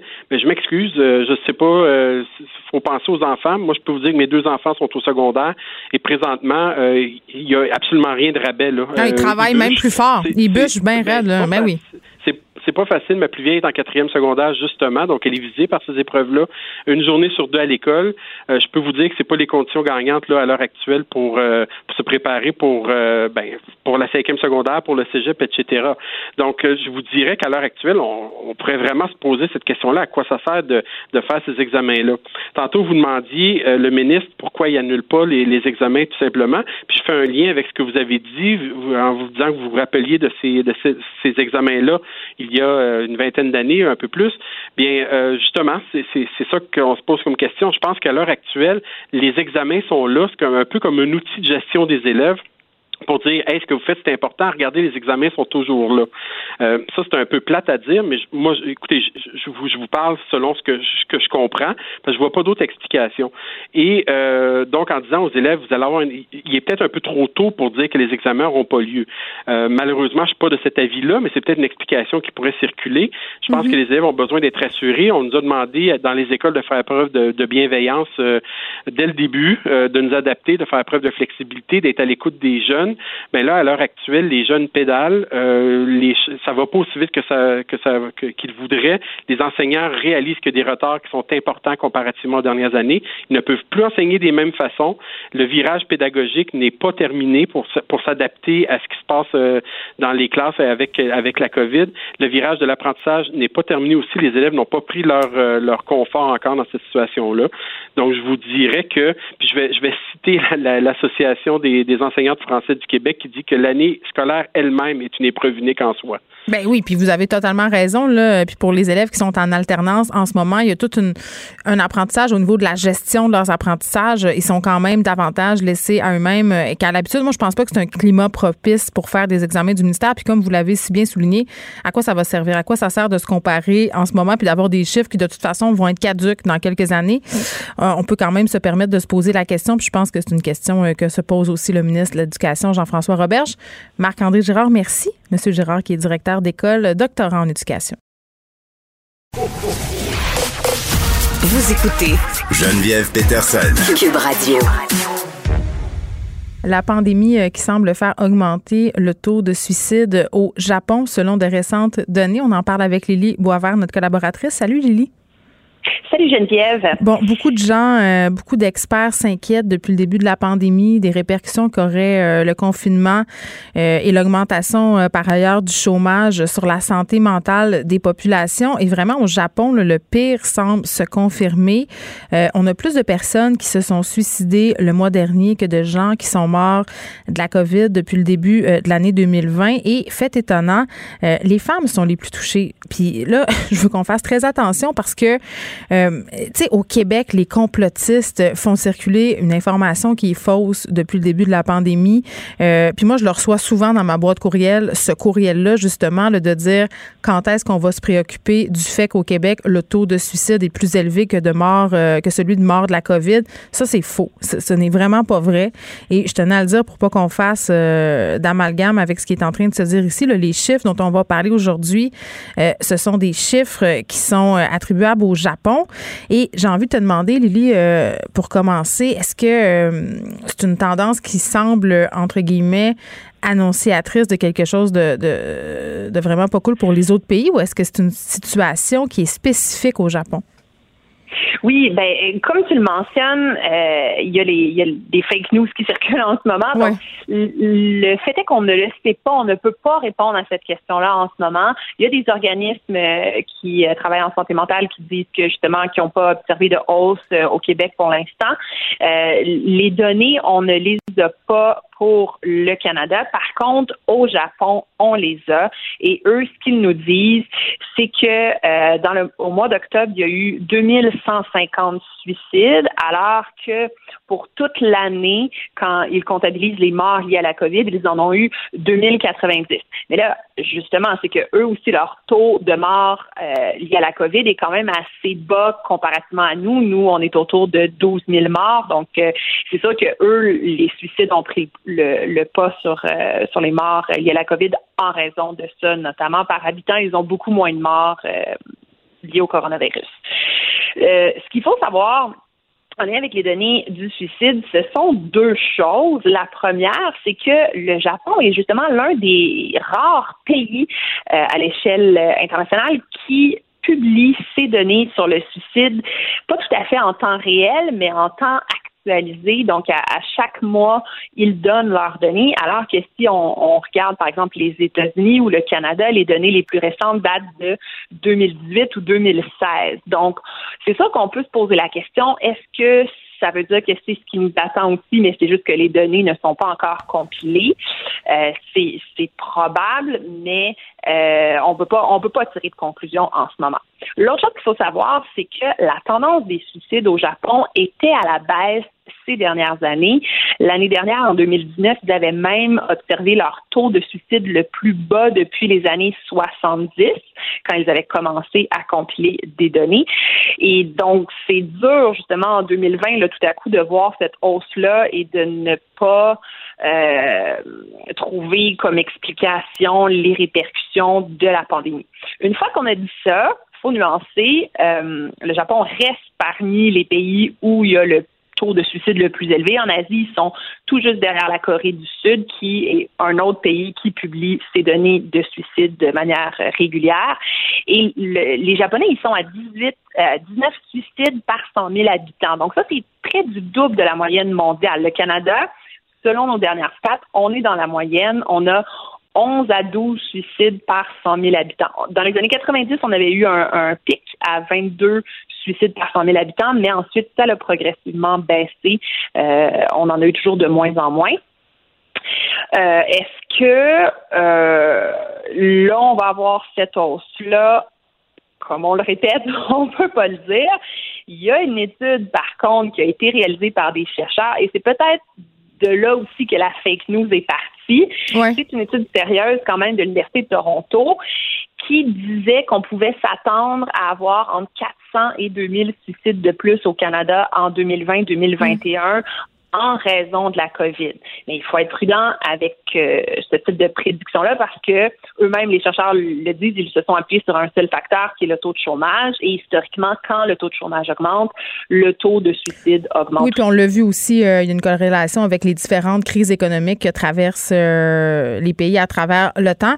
là, le Japon est le seul pays du G7 où la, le suicide, pardon, est la principale cause de décès chez les 15 à 39 ans. Au Canada, puis ça, ça m'a surprise, Lily, pour être honnête, c'est la deuxième cause euh, de décès euh, chez cette tranche d'âge-là. La première, euh, c'est les accidents. Pourquoi la situation du Japon est si particulière concernant le suicide chez les jeunes? Mais que nous disent les spécialistes de la culture japonaise et les Japonais eux-mêmes quand, quand ils essaient de trouver les causes euh, des suicides chez les jeunes, c'est notamment les heures de travail. Les horaires de travail euh, sont très, très exigeants. Les Japonais travaillent de très longues heures. Il y a la pression scolaire avant ça, donc qui commence euh, très jeune, même chez les enfants. Euh, ils, ont, une pression de performance assez forte dans leur culture. Oui, souvent un seul enfant par famille aussi, là. Euh, oui, ben ça, c'est plus euh, la Chine. non, au Japon, euh, non, le, ben, le taux de natalité au Japon est quand même assez, assez bas. Puis les espoirs envers, envers la descendance sont quand même très, très hauts. Ça fait une pression supplémentaire. Oui, oui, c'est vrai. Puis ce qu'ils disent aussi, c'est que l'isolement social et qui avait cours même avant la pandémie. Hmm. Beaucoup de Japonais vivent seuls, retardent justement le, le, moment de se caser, de fonder une famille. Donc, ça crée justement un isolement. Et il y a aussi, apparemment, dans la culture japonaise, une stigmatisation qui est quand même assez forte en lien avec les problèmes de santé mentale. Ça paraît mal de demander de l'aide. Donc ça, ça c'est ce qui expliquerait les taux de suicide assez élevés du Japon. Mais là, avec la pandémie, ce qu'on remarque qui est particulier, c'est que la hausse touche principalement les femmes, comme tu l'évoquais tantôt, alors que normalement au Japon, comme ici au Canada, ce sont les hommes qui se suicident le plus. Mais en octobre, les suicides chez les Japonaises ont augmenté de 83% par rapport à octobre 2019 et les hommes, ça a augmenté de 22% Donc, pourquoi les femmes se sont suicidées euh, de manière euh, beaucoup plus intense? Ce qui est pointé du doigt, c'est le chômage et la précarité. Les Japonaises euh, sont beaucoup plus souvent des, des travailleuses à temps partiel. Elles travaillent dans les secteurs de l'hôtellerie, de la restauration, de la vente au détail, où il y a eu justement beaucoup de licenciements.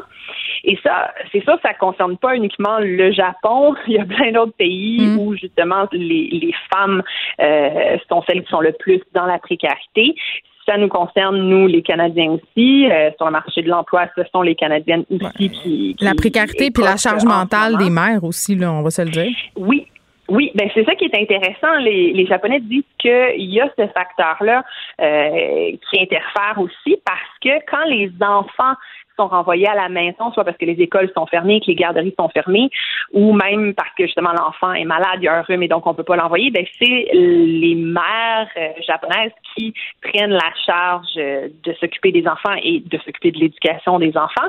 Mais il y en a plein là-dedans qui ont quand même leur travail, qui ont gardé leur emploi, donc qui doivent à la fois s'occuper de la famille et s'occuper euh, de leurs tâches quotidiennes au travail. Donc, qui se ressentent un très, très grand stress par rapport à ça. il y a un étudiant japonais qui a lancé une ligne téléphonique d'urgence il dit que euh, la grande majorité des appelants sont des femmes. D'une part, il y a beaucoup de mères qui sont très stressées, très euh, angoissées par rapport à l'avenir, certaines qui avouent même avoir des pensées euh, infanticides. donc, il y a ça d'un côté. Ensuite, il y a les femmes justement qui ont perdu leur emploi, qui ont plus de revenus, qui ne savent pas comment elles vont arriver à payer leur facture de base. Et il y a aussi les femmes qui sont qui subissent de la violence domestique à la maison et qui n'ont pas justement d'endroit où aller pendant la pandémie pour euh, pour euh, euh, s'en aller pour s'en aller de la situation là, de violence. Avoir un répit.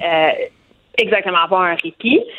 Au Canada, c'est sûr que euh, il y a des parallèles qu'on peut faire avec les japonaises, mais il y a aussi des différences. Nous, on a la PCU, on a la PCRE, on a les services de garde, donc ça enlève une part de pression sur les femmes à risque. Mm. Mais comme je le disais, les femmes sont quand même les plus souvent dans les situations de précarité. Donc le facteur économique est, non négligeable. Oui, puis il occupe souvent aussi euh, des métiers où il faut prendre soin des gens euh, et des métiers dont on discute largement ces derniers temps parce que à cause de leur précarité à cause des conditions de travail euh, qui sont vraiment pas faciles. Euh, c'est clair que ça aide pas à la santé mentale globale. Le premier ministre tantôt, euh, Legault, qui disait que les personnes qui occupent des métiers de soins en arrachent ces temps-ci. On a plus que 6 000 travailleurs de la santé qui sont soit en congé maladie ou en arrêt. c'est quand même très, très préoccupant. Là, il y a beaucoup de gens qui, ont, qui font valoir que cette pandémie, bien sûr, c'est terrible, mais on, on, a traversé quand même des crises majeures au cours de l'histoire de l'humanité. les personnes ont vécu des drames qui seraient beaucoup plus graves qui ont été beaucoup plus difficiles, selon les dires de ces personnes-là. Euh, d'ailleurs, M. Legault donnait l'exemple euh, l'autre jour euh, de la Première Guerre mondiale, la Deuxième Guerre mondiale. Puis ce qui est dit souvent, c'est que les suicides n'augmentent pas pendant ces périodes de crise que l'humanité a traversées, que ce serait même le contraire. Est-ce que c'est vrai? Oui, c'est vrai, c'est tout à fait vrai, mais si on, regarde un peu plus à fond les recherches sur les taux de suicide passés pendant les, les crises historiques, les grandes crises, qu'on constate, c'est que quand il y a la perception qu'il y a une menace extérieure, qu'il y a un ennemi extérieur contre lequel on peut mobiliser la population, là, il y a une diminution du risque de suicide. Donc, pendant la guerre mondiale, il y avait un ennemi très clair. Dans la deuxième guerre mondiale, encore une fois, le, même dans les deux cas, euh, l'Allemagne. Donc il y avait, il y avait un méchant. Il y avait comme quelqu'un des nazis. C'est comme c'est un ennemi euh, qui, qui, solidarise ceux qui, qui lui font face. Et qui est tangible. Oui, c'est ça qui est tangible. Puis on a l'impression de, de, devoir tous euh, euh, survivre pour justement confronter cet ennemi-là. Le combattre ensemble. La COVID, c'est c'est pas tellement tangible, on va se le dire. C'est ça, c'est très abstrait. C'est pas, oui, c'est une menace, mais qui est, qui est dure à identifier. Et euh, si on regarde la, une des plus récentes crises qu'on a vécues à l'échelle internationale, la crise financière de 2008, mm-hmm. il y a eu une hausse des suicides partout dans le monde qui a été observée. Euh, et, encore une fois, c'est, pas clair qu'il y avait un ennemi extérieur contre lequel on pouvait se battre. Le problème avec les crises économiques, c'est que l'ennemi, il est intérieur. Avec les pandémies, c'est un peu ça aussi.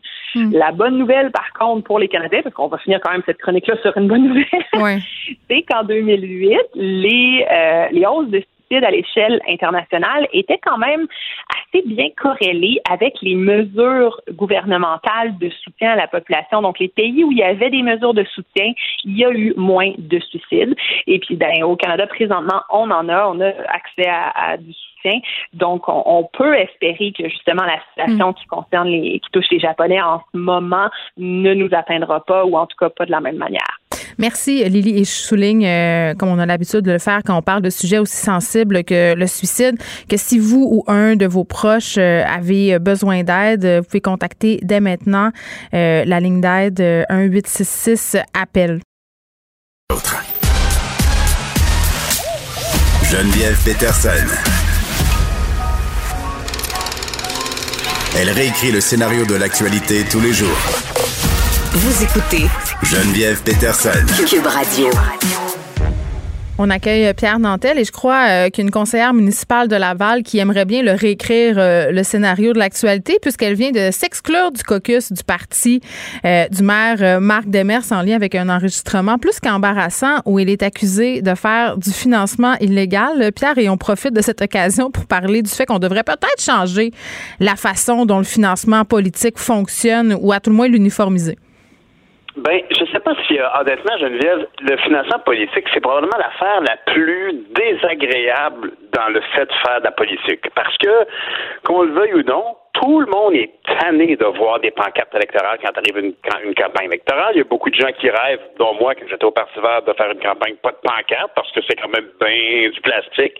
Ben oui, mais là... des tailles OK, mais... Mais et, qu'est-ce qu'il faudrait faire connaître l'option. Et ceci dit, ça coûte une fortune. Alors, la, la réalité, c'est qu'on a besoin de lever des fonds pour pouvoir acheter des pancartes. Et des, ben, les pancartes, c'est de loin hein, la, le plus gros poste de dépense euh, dans une campagne électorale. Ça dépend bien sûr au niveau municipal, c'est sûrement pas aussi gigantesque. Je pensais que c'était les soupers spaghettis, tu vois. Ben, les super spaghettis, ça permet effectivement de faire des levées de fonds, puis c'est des levées de fonds qui sont plus simples à faire parce que tu donnes jamais. Il y a, y, a des, y a des limitations bien précises à l'encadrement sur les contributions financières. Par exemple, au niveau municipal, c'est 50 dollars, ça va, tu peux le faire en cash. Donc, si par exemple, tu achètes un billet pour un souper spaghetti, puis que tu en as mhm. pour deux pièces de spaghetti, puis 48 pièces de contribution politique, tu peux faire ton nom à 50 dollars. Mais si c'est plus haut que ça, il faut avoir une carte de crédit ou un chèque. Alors, pour laisser des traces, et, ce qui est intéressant aussi de savoir, c'est que quand on fait de la politique, c'est l'affaire la plus plate, la plus gênante pour n'importe qui qui est candidat dans une formation politique que d'appeler des gens et dire Tu peux-tu me faire un don, s'il te plaît? Parce que pour tout le monde, c'est comme bon, euh, écoute, j'ai pas 200 pièces à pitcher comme ça dans les airs. Là, à chaque fois, l'argument, c'est Ouais, mais tu vas avoir un crédit d'impôt. Parce que c'est vrai. Oui, mais quand même. Ben oui, Pierre, je le comprends, mais dans le cas de cette conseillère euh, de Sainte-Rose, dans le cas de Virginie Dufour, ce qui est quand même assez surprenant, euh, c'est qu'on entend dans un enregistrement quelqu'un expliquer à sa conjointe que la conseillère lui rembourse en argent comptant les dons qu'il effectue au parti. Je veux dire, en 2020, ah je peux pas croire qu'on ne savait pas que c'était illégal de faire ça. C'est très, très, très clair que c'est illégal, effectivement. Puis, puis c'est, c'est, et ce qui était plus drôle aujourd'hui, c'est que le monsieur, il est rendu à dire, parce que je vais avoir la paix avec ma femme. C'est oh pas vrai que c'est ça, mais il, il, a dit ça. Hein. Oui, je J'aimerais ça être dans la chambre à coucher de ces gens-là. Ça doit pas bien se passer. De, de, ce couple. boy mais, mais c'est sûr que le financement politique, ça devient compliqué. On se rappellera à l'époque, au fédéral, Stephen Harper avait arrêté le financement public. C'est-à-dire que quand euh, on, on, on faisait une campagne électorale, et qu'on avait démontré qu'on était une formation qui était sérieuse. C'était pas le parti, je sais pas qui, veut jouer au dé ou le parti de, je sais pas, pour légaliser euh, la viande de caribou. c'était, c'était, on, on était reconnu comme une option politique valide, enregistrée, et il y avait une contribution euh, financière public qui venait à cette formation politique-là en fonction de son pourcentage de vote. Ça, c'était une manière saine. Évidemment, on peut dire, bon, on peut pas dépasser de l'argent pour rien, mais si on veut une représentation politique, si on reconnaît qu'il y a des dépenses comme, par exemple, des pancartes, qui semble être une évidence, hmm. ben, il va falloir accepter qu'il y a un certain financement, un encouragement public. Sinon, on ouvre la porte au financement qui devient plus scabreux. Puis on l'a vu d'ailleurs au Québec, on a essayé de nettoyer ça, puis ça a créé tous les enjeux qu'on a vus dernièrement à l'UPAC sur la corruption, sur les, le, financement occulte, mais c'est bien moins pire au Québec que ça peut être ailleurs. Euh, en Colombie-Britannique, actuellement, on a vu une réduction de trois quarts des dons en politique depuis qu'on a limité ça aux individus. Autrefois, c'était des compagnies et des syndicats, qui faisaient cotiser jusqu'à 5 000 par, euh, par membre. C'est quelque chose d'exceptionnel. Fait que, au Québec, on, on, est des, on est pas mal fin, on est pas mal boy scout en politique et le financement demeure une plaie pour n'importe qui s'y intéresse euh, à cette campagne électorale qui s'en vient, qu'elle soit municipale, provinciale ou fédérale. Très bien, Pierre Nantel. Merci. On t'écoute demain. Et je vous rappelle en passant, parce que j'ai dit tantôt, c'est le 1er décembre, c'est plein d'affaires, mais c'est aussi la première journée où on peut ouvrir la petite porte de notre calendrier de Noël. Moi, je le ferai pas, mais mes enfants vont le faire. Je vous souhaite une excellente fin de journée à notre antenne. Cube Radio.